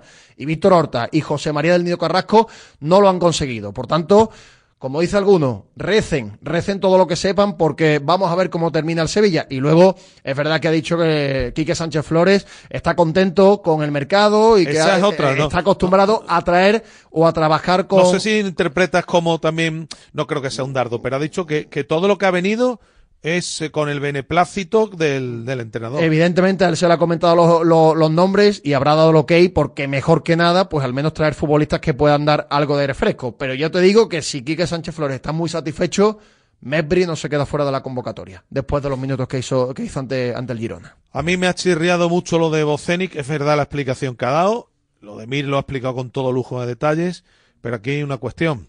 Si, además lo ha dicho, si usted sabe desde hace días que Boavista tiene problemas de acreedores, tiene que tener una alternativa. Y sobre todo no apurar hasta última hora, Agus. Porque pero estas sobre cosas... todo una alternativa, Pineda. Pero una alternativa cerrada. No una alternativa con la que hay que empezar a negociar, porque al final te das cuenta que tú ibas a traer a dos delanteros, porque el Sevilla iba a traer a dos delanteros, porque además no me vale lo de que si no se hubiera marchado Rafa Mir o si se hubiera marchado hubiera quedado una ficha más libre, porque al chico argentino lo hubieran podido escribir con una ficha del filial, se lo hubiera podido escribir porque cumple los requisitos, porque aquí que Salas no, no era necesario, no era obligatorio darle el dorsal de la primera plantilla, la intención del Sevilla era traer dos delanteros. Y al que han traído es el que menos experiencia tiene en la élite, el que menos goles ha hecho en la élite, el que viene con una pequeña lesión y al único jugador, vamos a decir entre comillas contrastado, porque es verdad que no viene de grandes ligas, pero este año sí ha hecho goles, al único jugador que ha hecho goles esta temporada y que iban a traer, finalmente está de vuelta a Portugal. Es que no tiene ningún tipo de sentido, no tiene ningún tipo de pies ni cabeza del mercado Ojo. que ha hecho el Sevilla. Ojo con otro asunto también que me ha llamado la atención cuando el compañero le ha dicho claramente que una cosa es tener el alta médica y otra cosa es el alta competitiva. Cuando se le ha preguntado por Alejo Vélez. Y ahí tampoco ha querido, no ha querido rebatir lo que ha dicho el compañero, porque efectivamente Alejo Vélez puede tener la semana que viene el alta médica. Alejo Vélez ha tenido una lesión de ligamento de la rodilla, ¿eh? Sí, No un, ha tenido una 15. un 15 muy fuerte.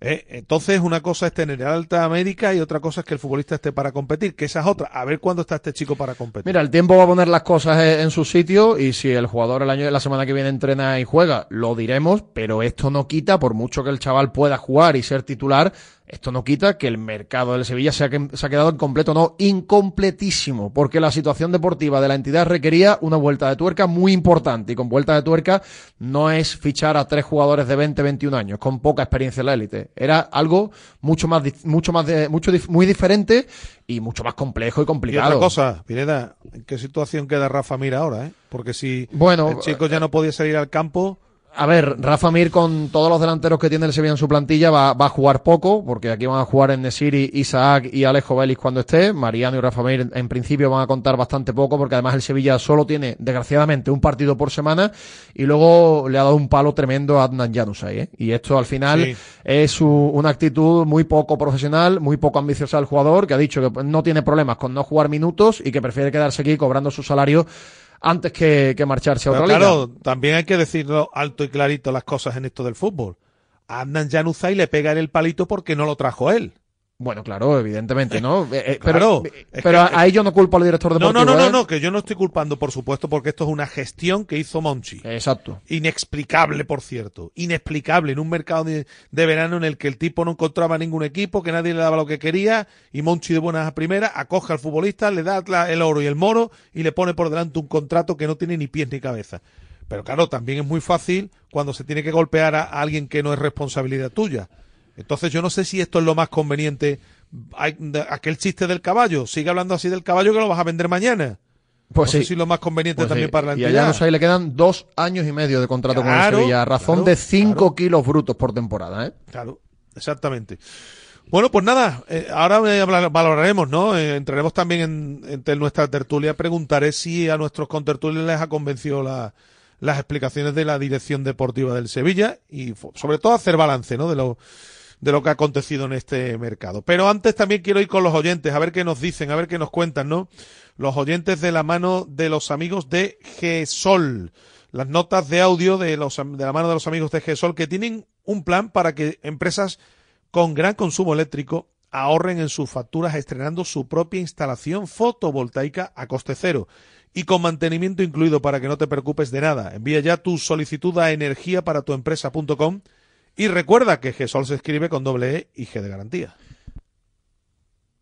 Agus, eh, te- antes de tirar los oyentes, te, te voy a corregir una cosa que he dicho yo antes porque me han pasado el tuit, eh, un tuit de- del compañero Mateo González de Al final de la Palmera y Sí. es una cuenta que no es la suya oficial, cuando decía lo de Fornal y la FIFA.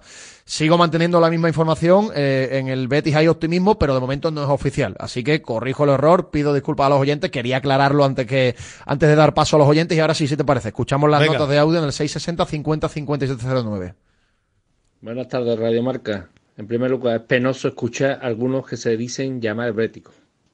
Decirle a esos béticos que todo va bien, que todo está estupendo, que se quiten el péndulo que lo tienen hipnotizado. Si estamos en la situación económica que estamos, no es culpa de los que nos llaman exigentes, más bien de los conformistas y sobre todo de los que dirigen el club económicamente. Y no lo decimos nosotros, los que nos llaman exigentes, lo dicen los números, que tras siete años solo hay números rojos. El que quiera seguir engañándose será por algún motivo o le da igual Betis o algún interés tendrá. Y por último, ojalá los fichajes triunfen, porque eso es lo que cualquier bético de bien desea. Y la exigencia en el Betis ha existido siempre. Algo que desde que han llegado Ari Catalán se ha perdido. Mucho Betty siempre. Buenos días, Radio Marca. Desde muy tempranito, muy tempranito voy a mandar este audio, ¿vale? Eh, pues nada, para todas estas personas que critican tanto a la directiva del Betty, que son la, la peor directiva que hay, que nos van a echar segunda, que nos van a llevar a ruina. Bueno, pues nada, señores, eh, hemos echado al búcaro de, del Panda, porque eso es lo más malo que puede tener el a día de hoy, ¿eh? En su día lo hizo bien, pero ese hombre estaba ya en un plan que ese hombre ya no quería ni ponerse las calzonas furbo. Y hemos traído a jugador como Bacambú, que yo a mí no me convence, pero vamos, menos que Boa no creo que vaya a ser. Menos que Boa no vaya a ser, no, no, no creo que vaya a ser. Después nos, nos hemos deshecho de Luis Enrique por 20 kilitos. Un jugador que ha dado dos tardes buenas y 322 tardes que ni se le ha visto. Y hemos traído un futbolista como Orfornán, que es un pedazo de pelotero. Y hombre, hemos tenido Mardá también, ¿no? Con el Jimmy Ávila. Hombre, entonces yo creo que se han hecho las cosas bien. Buenos días, Radio Marca. Pues mira, al final no se ha quedado un mercado de invierno tan malo. Eh, se ha quedado ahí un poquito coja el lateral izquierdo, porque con Arne y Miranda, ahí respecto a la plantilla se nota el bajón de calidad bastante, pero bueno, a ver cómo el ingeniero lo solventa. Y otra cosa, hay un vídeo por ahí en redes sociales que no sé si lo habréis visto, que es eh, una indignada de la vida que critica la ciudad deportiva del Betis porque no le dejan entrar un carrito de bebé. Eso no sé si lo habéis visto porque se ha hecho viral. Nada, decirle a esa mujer que se lea las normas, que eso no es cosa del Betis. Es cosa del que pone las normas en los centros deportivos así. Buenas tardes, Radio Marca. Bueno, pues otro mercado más que ya se ha acabado por fin. Se ha hecho el ridículo porque lo de Fornar no hay por dónde cogerlo, vamos. Eh, ahora la excusa es el Wehan, cuando no es el copy, cuando no se Ferré, cuando no Pericor de los palotes sin premio, pero la directiva son maravillosos. Hola, buenas tardes, Radio Marca. Eh, mira, después del cierre de, de mercado, quería comentar y hacer una reflexión sobre el mercado del Sevilla. Eh, pensándolo bien, es imposible que se pueda hacer tan mal. Y yo llego a la conclusión de que lo están haciendo a conciencia, están haciéndolo queriendo, porque eh, Pepe Castro y los dirigentes actuales del Sevilla saben que tarde o temprano, si no este año, el que viene, lo que sea, le tienen que entregar el equipo a, Del Nido. Muy buena, Radio Marca. Qué cierre de mercado más desilusionante para el sevillismo, ¿eh? de verdad. ¿eh? Yo como sevillista, qué desilusión más grande tengo. Mm, aquí el presidente y el director deportivo al principio de mercado que iba a ser un mercado ilusionante y que iba a haber muchos movimientos. Aquí los movimientos que ha habido son los dos capitanes que se han ido, porque se han ido para mejorar económicamente a este equipo y luego lo que han traído a mí como sevillista no me ilusiona nada. Buenas tardes, Radio Marca. Rubén desde Alcalá de Guadaira, Ciudad Verde y Blanca 99% porque el cura sevillista. Bueno, hacía tiempo que no he hablado con ustedes. Eh, yo creo que, el- salvo que ahora se arreglo de Formal, Fornal, que ha sido un problema del West Ham, que espero que sí, eh, yo creo que el Betis se ha reforzado muy bien y un abrazo para todos los béticos destructivos que están nada más que pendientes a ver qué es lo que hacen los presidentes, el que esté, da igual que esté. A ver ahora qué es lo que dicen. Buenas tardes, Radio Marca. Pues nada, desde aquí quisiera darle la más sincera enhorabuena al director deportivo del Sevilla Fútbol Club, el señor Horta, y a su presidente, el señor del Nido Carrasco, alias Junior, por el CPAzo de mercado de invierno que han realizado.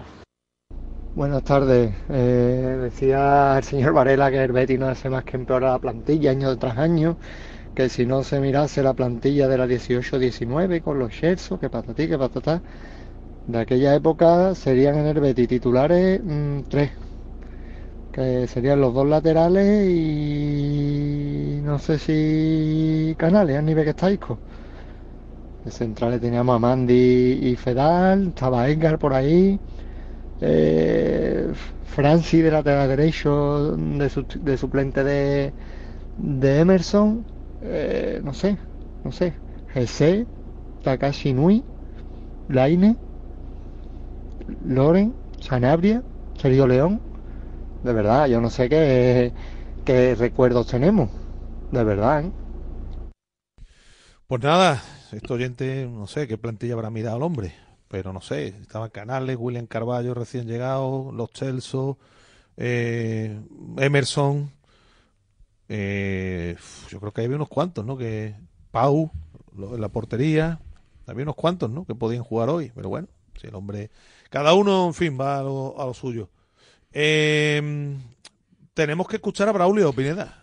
Pega una buena rajada con el Chimi. De Chimi, sí. a ver, yo, yo lo entiendo, ¿eh? Yo me pongo en el pellejo de un aficionado de, de Osasuna y me hubiera molestado la insistencia del Chimi por irse y las declaraciones públicamente de su representante. Pero bueno, aquí es un conflicto de intereses, cada uno tiene los suyos y yo creo que eh, al final la operación económicamente para Osasuna es bastante buena, ¿eh? El Betis se hace con un jugador que necesitaba y que quería y Osasuna Mm. se lleva un dinero importante. ¿no? es- no es una operación barata para el Betis por un jugador que yo creo que ya había, había cumplido su ciclo en Osasuna. Pues vamos a escuchar lo que ha dicho Braulio Vázquez, el director deportivo de Osasuna. Sí, bueno, me dejan satisfechos porque, primero lo repito, si el Chimi se hubiese dado aquí, sinceramente creo que en julio valdría más dinero, eh, o no, menos, perdón, más no, menos, por lo que estábamos hablando antes.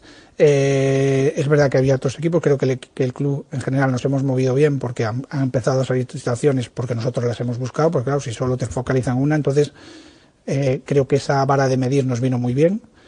Y luego, eh, no me gustó absolutamente nada y se lo he dicho a él en persona, salga allí la gente del Simi, no me gustó, me pareció lamentable y se lo he dicho a él privadamente, con lo cual se lo digo públicamente, me da igual. Y, y con todo eso, creo que el ciclo del Simi en Pamplona había terminado. Repito, iba a marcar goles con el Betis y lo va a hacer bien seguro.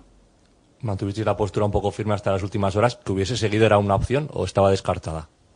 Hombre, si no te satisface, yo más que el dinero, eh, lo que estábamos hablando y teníamos claro que también tenemos que hacer una, como club, marcar una pauta, porque si aquí cada uno que viene se me quiero ir, cuando te fastidias, te lesionas, te renovamos, cuando lo haces bien, te cambiamos el salario y te lo subimos. Entonces, el club que, que no, el club tiene que marcar una pauta, el club creo que se ha portado muy bien con el Simi. Y bueno, hemos llegado a un acuerdo que creo que es satisfactorio por, porque, porque él también ha puesto de su parte, porque ha- bueno, ya lo habéis visto, el, creo que somos los más transparentes de, de Europa, entonces ya habéis visto todo lo que ha sucedido, si se quiere ir, bueno, él ha puesto de su parte, sus agentes también, y desearle que le vaya bien, porque seguro que le va a ir bien, pero aquí ya lo ha dicho él también, o sea, no, él ya aquí no estaba a nivel mental, y si tú a nivel mental no estás en un sitio, no puedes rendir, es imposible. No estaba a nivel mental y así es imposible rendir. Bueno, pues nada. Es lo que ha dicho Braulio Vázquez, entre otras cosas, eh, sobre la salida de, de Chimi Ávila. Bueno, vamos a ir rápidamente, que hay más cosas el fin de semana. Pineda, la agenda que nos has preparado, que viene ya en tan solo un instante. Bueno, la agenda con la Liga F, ese partido entre el Madrid Club de Fútbol y el Sevilla Femenino, mañana sábado a las 2 de la tarde, Villarreal Betis el sábado a las seis y media, Liga también para los filiales en el grupo 4 de la segunda red, Betis San Roque de Lepe, domingo once y media, también el domingo a la misma hora, la Unión frente al Sevilla Atlético, no hay rugby masculino, sí lo hay. En categoría femenina, las Cocodrilas juegan frente a Pozuelo en casa mañana a las cuatro y media, no hay fútbol sala todavía, y si hay vóley femenino después de la Copa de la Reina, Cajasol San Cugat, mañana sábado en Los Montecillos a las 6 de la tarde. Y como cada viernes en nuestro espacio para el polideportivo, que abrimos habitualmente con la agenda, con los eventos más importantes que tenemos en nuestra ciudad, hoy tenemos a una protagonista muy especial. Eh, ella es una atleta sevillana, nazarena, concretamente, es una atleta olímpica, estamos hablando de, de palabras mayores, que además este pasado fin de semana en Getafe se ha proclamado campeona nacional de cross, una prueba que le faltaba en su palmarés, que ha conseguido y además en un año muy especial porque como cada año olímpico para los atletas profesionales siempre es muy importante. Me escucha ya al otro lado del teléfono la campeona nacional de cross que no es otra que Carolina Robles. Carolina, ¿qué tal? Muy buenas. Hola, muy buenas tardes a todos. ¿Qué tal? Un placer estar aquí. Bueno, lo primero, enhorabuena, felicitarte porque el pasado fin de semana conseguiste algo muy importante para ti, para tu carrera. Sí, muchas gracias porque, como dicen, ¿no? Es algo que me faltaba, ¿no? Después de tantísimos años, que se dice pronto, pero llevo 25 años corriendo, persiguiendo tanto el sueño de ser olímpica, que ya lo cumplí, como el de ser campeona de España de cross, porque es una de las modalidades más difíciles que hay, ¿no? Así que muy feliz. habías conseguido dos veces la medalla de plata, te faltaba ponerle la guinda, ¿no? exactamente, en la categoría absoluta. Eh, siempre he tenido como una super rival muy fuerte, ¿no? Que es Irene Sánchez Escribano. Y, bueno, pues al final eh, siempre te terminaba llevando el oro, ¿no? Eh, es verdad que otros años eh, ella no ha estado por alguna lesión y era el año más oportunado para mí para conseguirlo, pero eh, caí enferma y bueno, pues no estuve en condiciones de dar el 100% en esas carreras, así que siempre se me ha escapado. Y ahora por fin hemos estado las dos, han estado muchísimas más rivales también muy fuertes, como la Record Woman de maratón y la de media maratón, así que era, una, era un momento ideal para ser campeona de España porque me, iba a saber a gloria. Y, te voy a hacer una pregunta que a lo mejor es difícil de responder porque en este tipo de pruebas los atletas de élite que se decide todo por detalles, por pequeños detalles, porque tienes que estar perfecta el día de la prueba después de tantos días de entrenamiento, mm, ¿cuál es la diferencia entre un año y otro eh, para pasar, por ejemplo, de la plata al oro? Eh, ¿Dónde está el secreto? ¿Dónde está la clave? ¿Dónde estuvo la clave concretamente en esta carrera para ti? Pues mira, lo único que he cambiado en cuanto a mi preparación ha sido eh, quedarme siempre con un poquito de ganas durante los entrenamientos, ¿no? No, no ser eh, la campeona de los entrenamientos, por así decirlo, ¿no? Intentaba pues siempre ir con un poquito más de cautela para asimilar bien los entrenamientos, para no causar ningún tipo de lesión, ¿no? Para no caer enferma por estar siempre al límite entrenando. He empezado a entrenar tomándome el lactato, con, con pulsómetros, entonces como que me he conocido muy bien y ha llegado un circuito en el que también mm, sé adaptarme muy bien, un, un, circuito muy duro con muchas subidas y bajadas se me, se me da muy bien. Este tipo de terreno, ¿no? Como tenemos el cross de, de Itálica, era muy parecido, eh, con muchas subidas y bajadas. Entonces, pues eh, yo creo que todo ese cómputo de escucharme mejor, conocerme mejor y, y llegar a un circuito ideal para mí, en el que he esperado el momento a, falta de vuelta y media para atacar fuerte de lejos, como a mí se me da bien, pues yo creo que ha sido todo eso para, pues para por fin conseguir este oro. Tienes 32 años, que es una edad de madurez deportiva, de madurez plena para los atletas de, de, fondo y medio fondo. ¿Piensas que te puedes encontrar muy cerca del mejor momento de tu carrera o esto no, no tiene por qué ser así? Sí, sí, yo creo que sí. Es como nos llaman ahora mismo veteranas jóvenes, ¿no? Estaban ahí en una edad que no somos ni jóvenes ni veteranas eh, y yo pensaba que, que, mi mejor edad había sido los 28, 29, pero cuando mejor me estoy encontrando está siendo ahora, ¿no? Eh, así que, bueno, yo solo espero que, que, estas rachas sigan adelante. Ya sabéis que, bueno, las mujeres por algún momento de nuestra vida pasaremos por, por la maternidad. Eh, yo quiero pasar en algún momento por la maternidad. Luego volveré. Eh, este es el último año que haré probablemente la prueba de los 3.000 metros obstáculos en, en, verano, así que pues me quiero despedir a lo grande, intentando hacer una gran marca y estando, si puede ser, en esos Juegos Olímpicos de París. Ahora te preguntaré por eso, pero quiero ir a, a lo que viene de forma más inmediata, que es ese Mundial de Cross de Belgrado, el próximo 30 de, de marzo. ¿Cómo va a ser tu preparación? No sé si te tomas ahora unos días de descanso, también mentalmente. ¿Cómo te vas a preparar para ese Mundial y qué expectativas tienes después de lo que conseguiste el fin de semana? Pues mira, sinceramente el Mundial no estaba dentro de, nuestros planes porque curiosamente es el único año que no he preparado el cross en sí, ¿no? Como tenemos esos juegos al final, eh, no hemos eh, preparado esta disciplina de cross en invierno, simplemente los he estado corriendo y pues me he ido encontrando bien, ¿no? Entonces, claro, ese Mundial de repente aparece el 30 de marzo, que es muy cerca de cara a la preparación ya para eh, los campeonatos al aire libre. Así que, bueno, lo único que tengo eh, es verdad que cumplir con, con, mi club, que el 25 de febrero tenemos el campeonato de Europa por clubes, eh, intentaremos ser campeonas de España, ¿no? El Bilbao Atletismo. Y a partir de ahí yo creo que bajaré un par de semanitas más o menos la, la carga para luego afrontar el campeonato del mundo de cross como en mi, en mi pretemporada de aire libre, ¿no? en el que todavía estamos metiendo algo de volumen y a partir de ese campeonato sí que nos centraremos en la preparación del 3.000 obstáculos. Eh, el 3.000 obstáculos tienes que conseguir, imagino que la mínima para intentar estar en los Juegos de, París. ¿En, qué pruebas la puedes conseguir? ¿Cuáles son las opciones que tienes para, para intentar alcanzar esa mínima? Exacto, pues mira, eh, nos vamos a centrar en la distancia que llevo preparando desde el 2016. Eh, los 3.000 obstáculos es la, la prueba fetiche, ¿no? En la que yo creo que, que tengo más oportunidad de estar allí. El año pasado me quedé a un segundo de la mínima que, que exigen. Eh, así que, bueno, a partir de ahora, eh, mi prueba es verdad que tiene muchas menos posibilidades de, de intentar la mínima que otras disciplinas, ¿no? Porque, por ejemplo, ahora en pista cubierta no hay 3.000 metros obstáculos. Claro. En cambio, los atletas que tienen 1500 sí que tienen la posibilidad de estar haciendo, pues eso, el 1500, tanto en pista cubierta como al aire libre, ¿no? Entonces tienen como doblemente oportunidad. Nosotros a partir de abril es cuando empieza nuestra, nuestra racha, así que pues intentaremos hacerla. Si no es ahí, en el Campeonato de Europa, que también tenemos este año, es una buena oportunidad. Vas a tener entonces, en principio, un par de oportunidades para conseguirlo. Exacto, más algún meeting que pueda salir por el extranjero, incluso que a nivel nacional Sí. Se puede intentar. Eh, te voy a hacer eh, también una pregunta pues, para que la gente que ve el atletismo luego por la tele, que solo vemos las pruebas, claro, no estamos centrados en los entrenamientos en el día a día. ¿Qué diferencia hay en los entrenamientos de cross y los entrenamientos de 3.000 obstáculos? Que imagino que serán muchísimas, pero ¿cómo cambias el chip y cómo cambian los entrenamientos en el apartado físico para, para prepararte para una prueba tan diferente?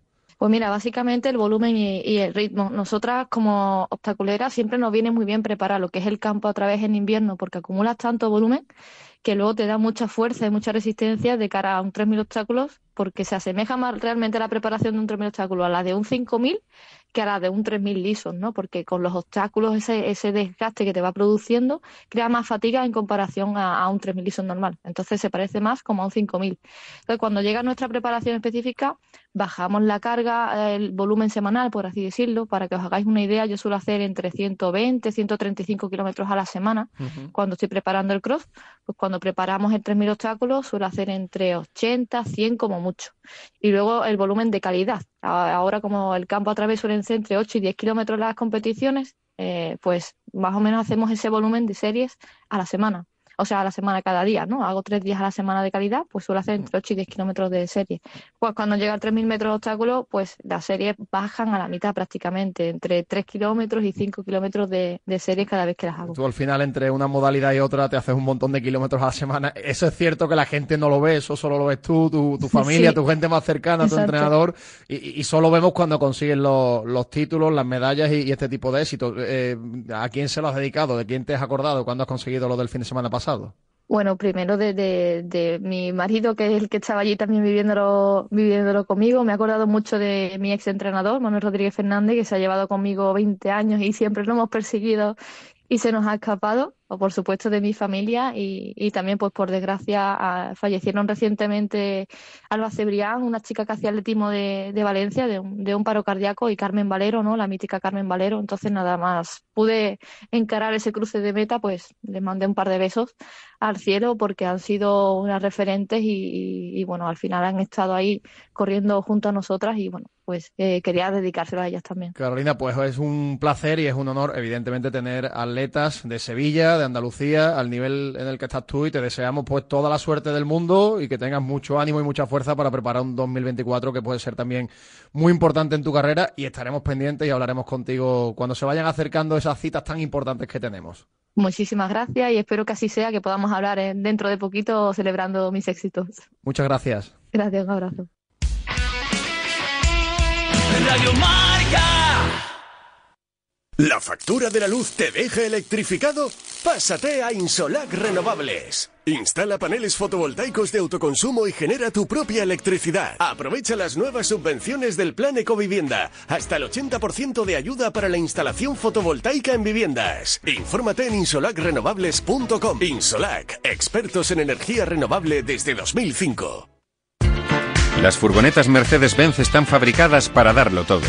Y con el servicio Express Service podrás contar con un mantenimiento ágil, sin tiempos de espera y con la calidad habitual de Mercedes-Benz. Reserva tu cita en nuestra web y optimiza tus tiempos. Con Cesur y Fervial, tus talleres autorizados Mercedes-Benz en Sevilla. Acierta al ahorrar en electricidad en tu vivienda o negocio. ¿Qué empresa es líder en fotovoltaica en Andalucía? GESOL. ¿Quién ha realizado más de 5.000 instalaciones? GESOL. ¿Cuál es la mejor valorada en reseñas de Google? GESOL. ¿Y cuál te ofrece un estudio personalizado gratuito? GESOL. Gana tú también y ahorra con tu instalación fotovoltaica de autoconsumo. Solicita tu estudio gratuito en www.disfrutatuenergia.com. Radio Marca.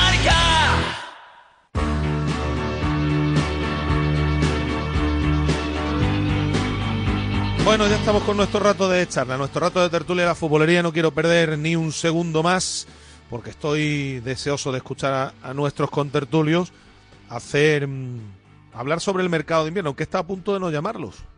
Porque claro, si yo escucho a Víctor Orte y dice el director deportivo del Sevilla que hay que esperar a junio, que ahora no se puede hacer ningún balance, pues entonces cerramos las radios, las webs que se queden en blanco y dejamos de escribir y dejamos de hacer absolutamente todo.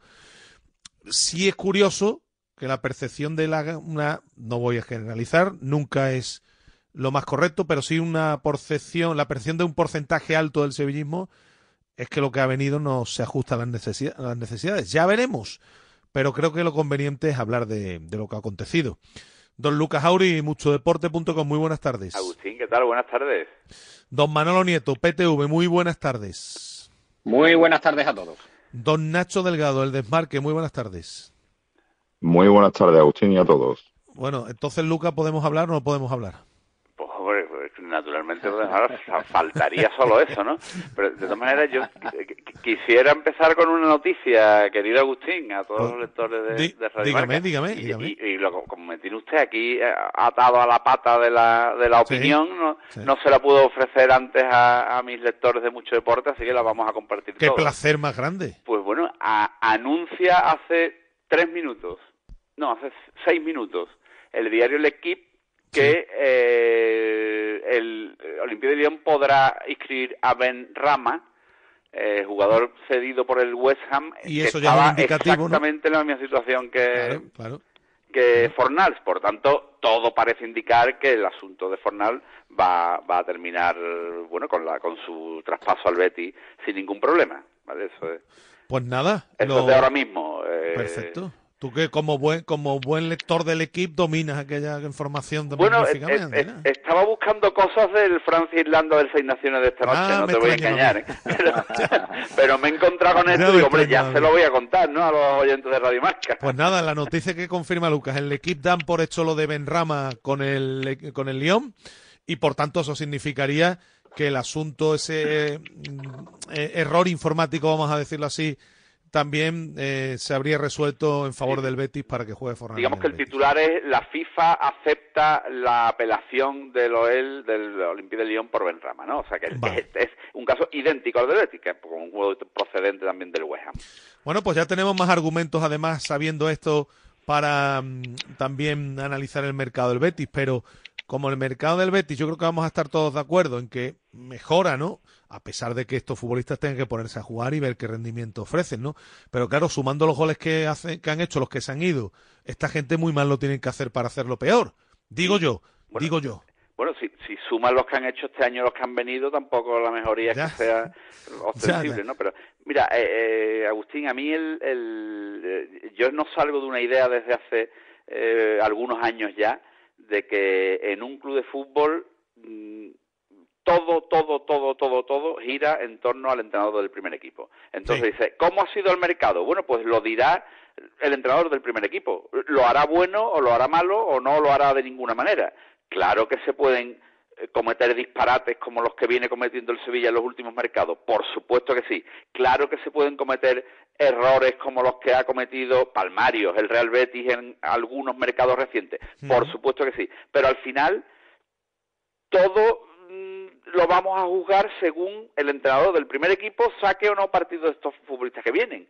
Y, y si eh, existe, porque se lo ha ganado, la confianza en que Pellegrini va a ser capaz de que Chimi Ávila y Bacambú mejoren las prestaciones en ataque del Betis, que estaban muy mermadas por el mal momento de William José Muy y mal de Borja que hacer, Iglesias y porque mal, Lucas, ¿eh? no es un goleador, etcétera, etcétera, pues, eh, oye, eh, aparentemente, y el fútbol hay mucho de ilusión y mucho y es muy importante la percepción que uno tenga de las cosas, pues aparentemente el Betis tiene que mejorar, claro, a partir de ahora, por supuesto que sí. Eh, ¿Estamos de acuerdo, Nacho, Manolo?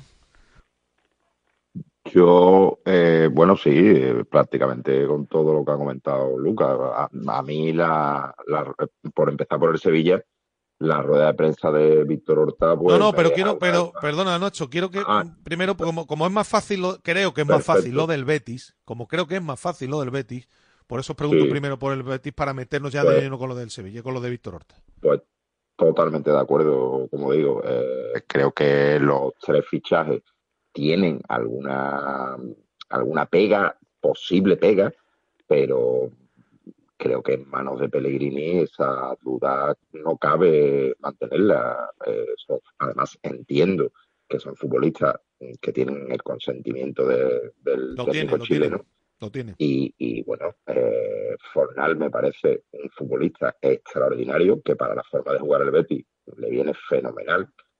Y, y los otros dos, pues creo que si el Chimi no, no tiene problemas con las lesiones después de dos operaciones de rodilla, creo que al final el entrenador lo va a hacer mejor porque es que podemos contar aquí con los dedos de una de mis manos los futbolistas que en el Betis no han mejorado con Pellegrini hay casos, bueno, eh, extremos, ¿no? Como Arner, que, que, que, bueno, que el hombre pues, no ha tenido capacidad ya para mejorar lo que hay, pero creo que en la mayoría de los casos sí ha sido así. El, el Y- caso y- extremo, y- Nacho, y en ataque, hablando de ataque, Juanmi, ¿no? O sea, el, eh, entonces, Lo que hizo con Juanmi. Lo que hizo con Juanmi, claro. Lo que me- Y, y- y además creo que, que lo- los dos, sobre todo los dos, de- los, eh, eh, Fornal le da al Betis muchas cosas, pero sobre todo último pase, que es lo que al final hace que los delanteros puedan tener más oportunidades de marcar gol. Vale, y los eh, dos delanteros que los dos delanteros que trae son dos perfiles, sobre todo en el caso del Chimi Ávila, completamente diferentes a lo que tenía. Entonces eso que para la forma de jugar del Betis creo que le da mucho. Manolo.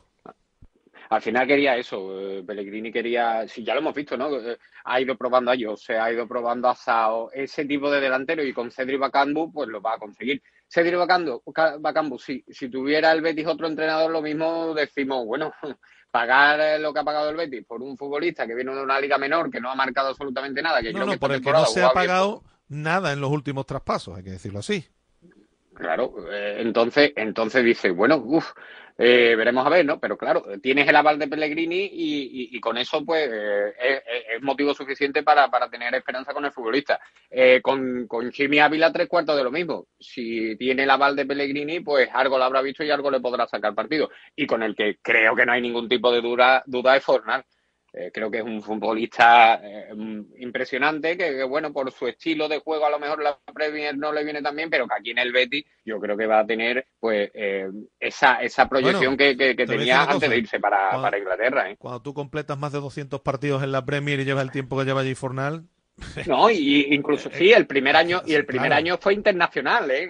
Por eso digo que algo debe haber hecho, ¿no? importante, pero que sí, pero que sí es cierto que se ha ido viniendo viniendo a menos también, ¿no? En el Ya, pero que yo creo que que yo creo que es un futbolista que aquí, aparte una una particularidad que tú sabes que que que este fichaje pues, lo vimos el, el inicio de las conversaciones cuando el Betis le dijo que, que iba a ir a por él si había salida, eh, que lo vimos en, en PTV, en Zona Deporte. Sí. Eh, este, este futbolista quería venir al Betis desde hace muchísimo tiempo, ¿eh? Eh, que, que- que le ha dado muestras a toda la directiva y a toda la secretaría técnica de que él iba a poner todas las facilidades para Claro. venir porque estaba encantado con la idea de venir. no, no olvidemos una cosa, el Betis solo puede acceder, y ya dejo a Lucas que porque le preguntaré era por, por Horta, y la rueda de prensa y lo que ha ocurrido en Sevilla, el Betis solo puede acceder, Lucas, a este tipo de futbolistas de la Premier cuando han bajado un poquitín, porque si no, no puede acceder, es imposible. Evidentemente, y ahí, y ahí está el caso también De de éxito de Ayose, ¿no? Claro, Eh, vamos claro. a ver, eh, Fornales a mí me parece un me, me parece, me parecía cuando lo veía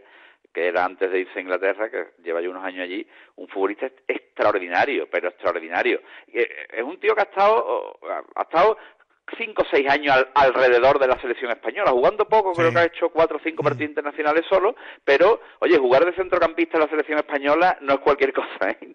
Con No es tres seleccionadores distintos, es decir, que es un jugador de un, de un, de un nivelazo. Luego, claro, evidentemente, pues este año estaba jugando menos, sí, estaba jugando una- no, no tanto menos partidos como que en mucho menos minutos. Salía, eh, ha salido casi siempre en los tramos finales, ¿no? Pero mm, yo creo que es un jugador del que no cabe en duda, entre las cosas además porque tampoco dice, no, hombre, te fichas a un jugador así, de este perfil, con 35 años, pues cuidado, pero es que cumple tiene 28 la 27. semana que viene, creo, ¿no? O no los ha Exactamente. Sí, cumplido sí. todavía, o está a punto Todavía no los ha cumplido. Bueno, entonces, eh, oye, es, es un, eh, es verdad que es una apuesta porque no viene gratis, no viene barato, pero es una de esas apuestas que se pueden hacer. que- y luego, oye, y luego pues el, el, el césped dicta la sentencia, ¿no? A ver cómo juega, si juega bien o mal, pero que es un... es Y un que, y que a futuro tú lo necesitas, Lucas. A futuro necesitas renovar el centro del campo de Claro. Betis, que se ha ido guardado, que Carballo se va a ir, que tú necesitas ese futbolista. y, y en, y en este mercado de invierno, porque como somos tan presentistas, nos hemos casi olvidado de, de Johnny Cardoso, futbolista Sí, que ha señor. venido en el mercado de invierno por que, el de, que el Betis que de momento ha entrado con muy buen pie. ¿eh? Claro, por el que el Betis ha pagado una cantidad no pequeña, no pequeña, y que volvemos, a- o vuelvo yo por lo menos al argumento del principio, un futbolista de estos que se lo trae cualquier equipo y todo el mundo es así, enarca una ceja y dice, Johnny Cardoso pagar 6, 7 millones que han pagado de este tío.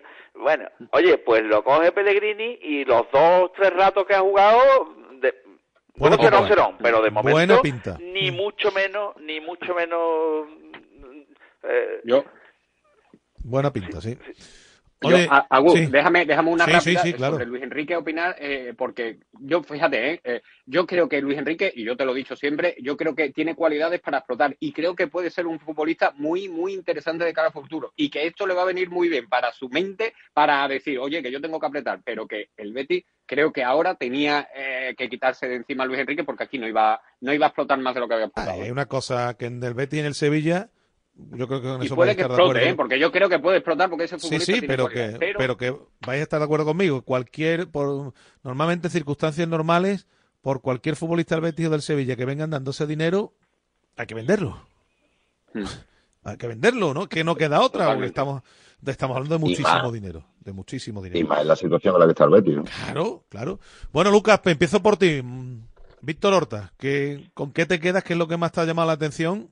No sé, ¿qué, qué te parece el cierre de mercado de, ya del Sevilla? En el Betis ya hemos hablado. ¿Qué te parece el del Sevilla? El cierre de mercado me parece deplorable, pero no, no deplorable lo deportivo, que lo deportivo, bueno, oye, eh, ya veremos qué hace Quique con esto que tiene entre manos, ¿no? Que tiene además un montón de jugadores, tantos como 28, para jugar un partido a la semana de aquí a cuatro meses. Bueno, pero, pero es que es lo de menos. Primero porque eh, el- el- el- la exigencia deportiva del Sevilla este año es tan débil, es decir, es un equipo que con 17 puntos sigue fuera de los puestos de descenso, que si mm, verdaderamente termina yéndose a segunda, oye, pues será que son todos de una mm, incompetencia oceánica, mm, in- inabarcable y, ya está, y no, y no se merece ni, ni, ni una sola gota de bálsamo en, en la crítica más salvaje que se le puede hacer, ¿no?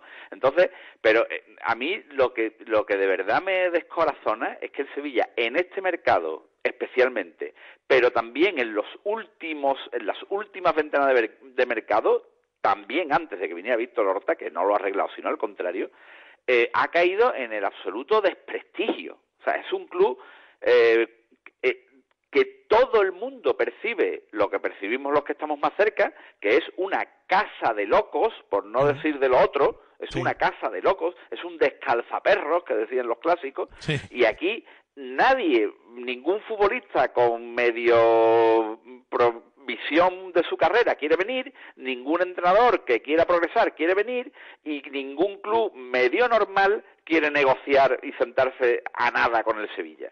Aquí el Sevilla al final nos hemos enterado que ha estado negociando con, con los con los, con los bandidos estos Y del todo Valencia esto, perdona Singapur. Lucas, y todo esto ocho meses después de ganar un título. ¿eh? Exactamente, y con unos señores del Boavista que, que, que había que darle el dinero, había que darle el dinero al inspector de Hacienda en vez de dárselo a ellos, poco barbaridad. menos, ¿no? Entonces, que, eh, a, a esto ha llegado el Sevilla, que es que, mm, que es que no, no tiene la opción, diría, moral de reforzarse. Y, y ya digo, y lo deportivo, insisto, y, y llamadme loco, es lo que menos me preocupa, lo que menos. Pero, pero, pero ¿a dónde, a dónde, por dónde están arrastrando estos señores el nombre del Sevilla.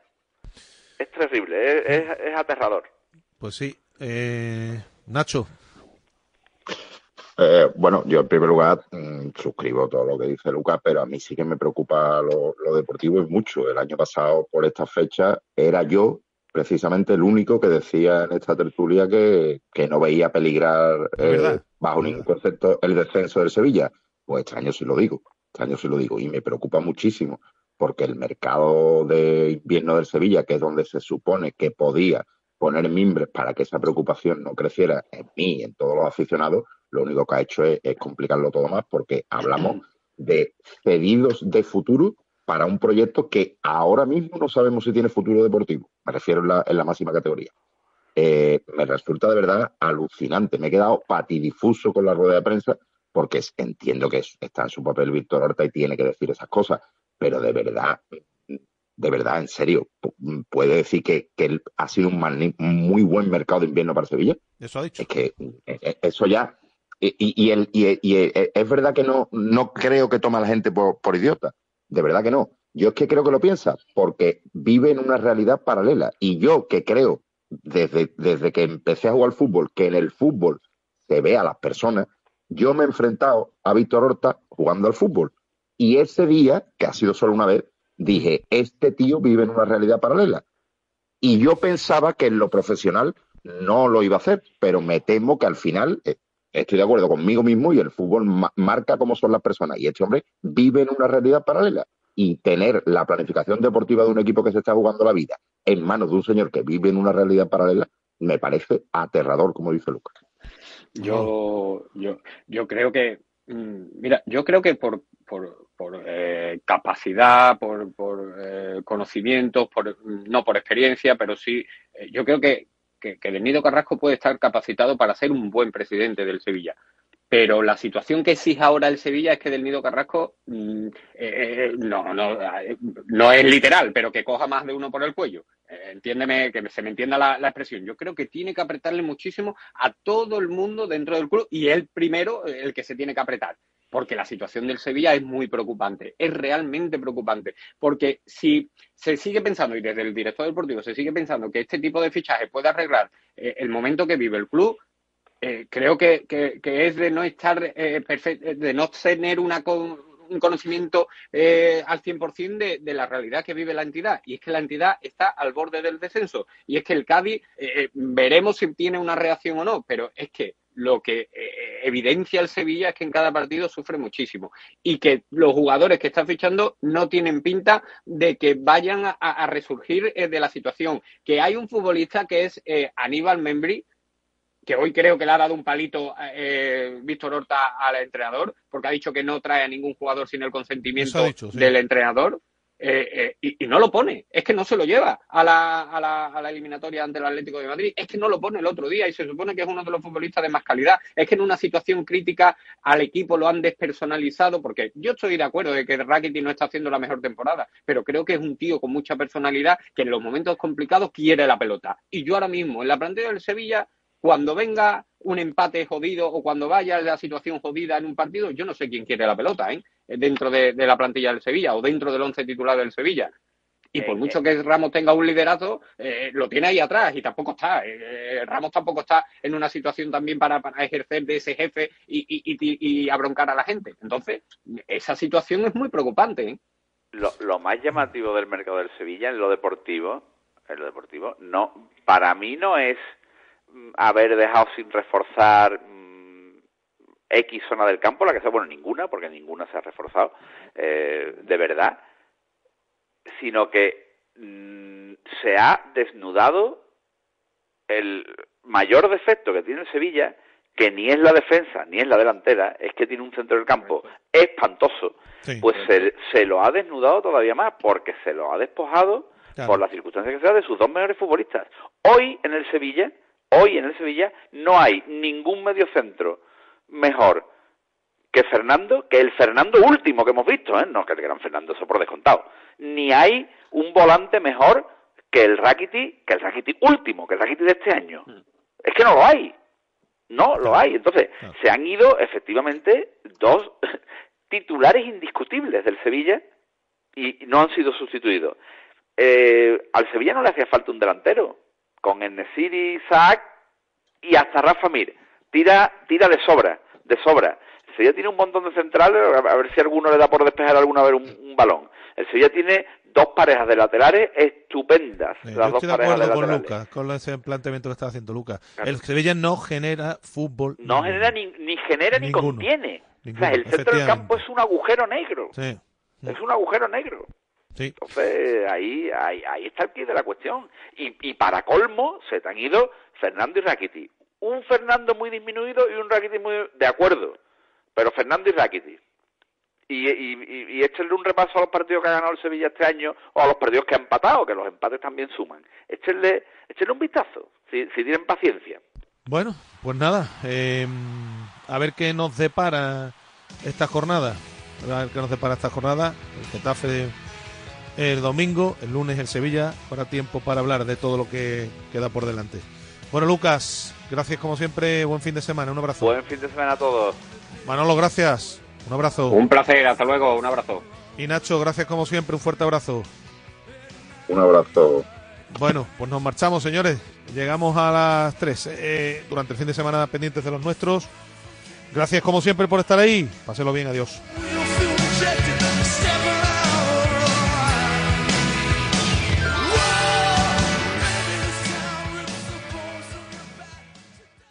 Radio Marca. El deporte que se vive.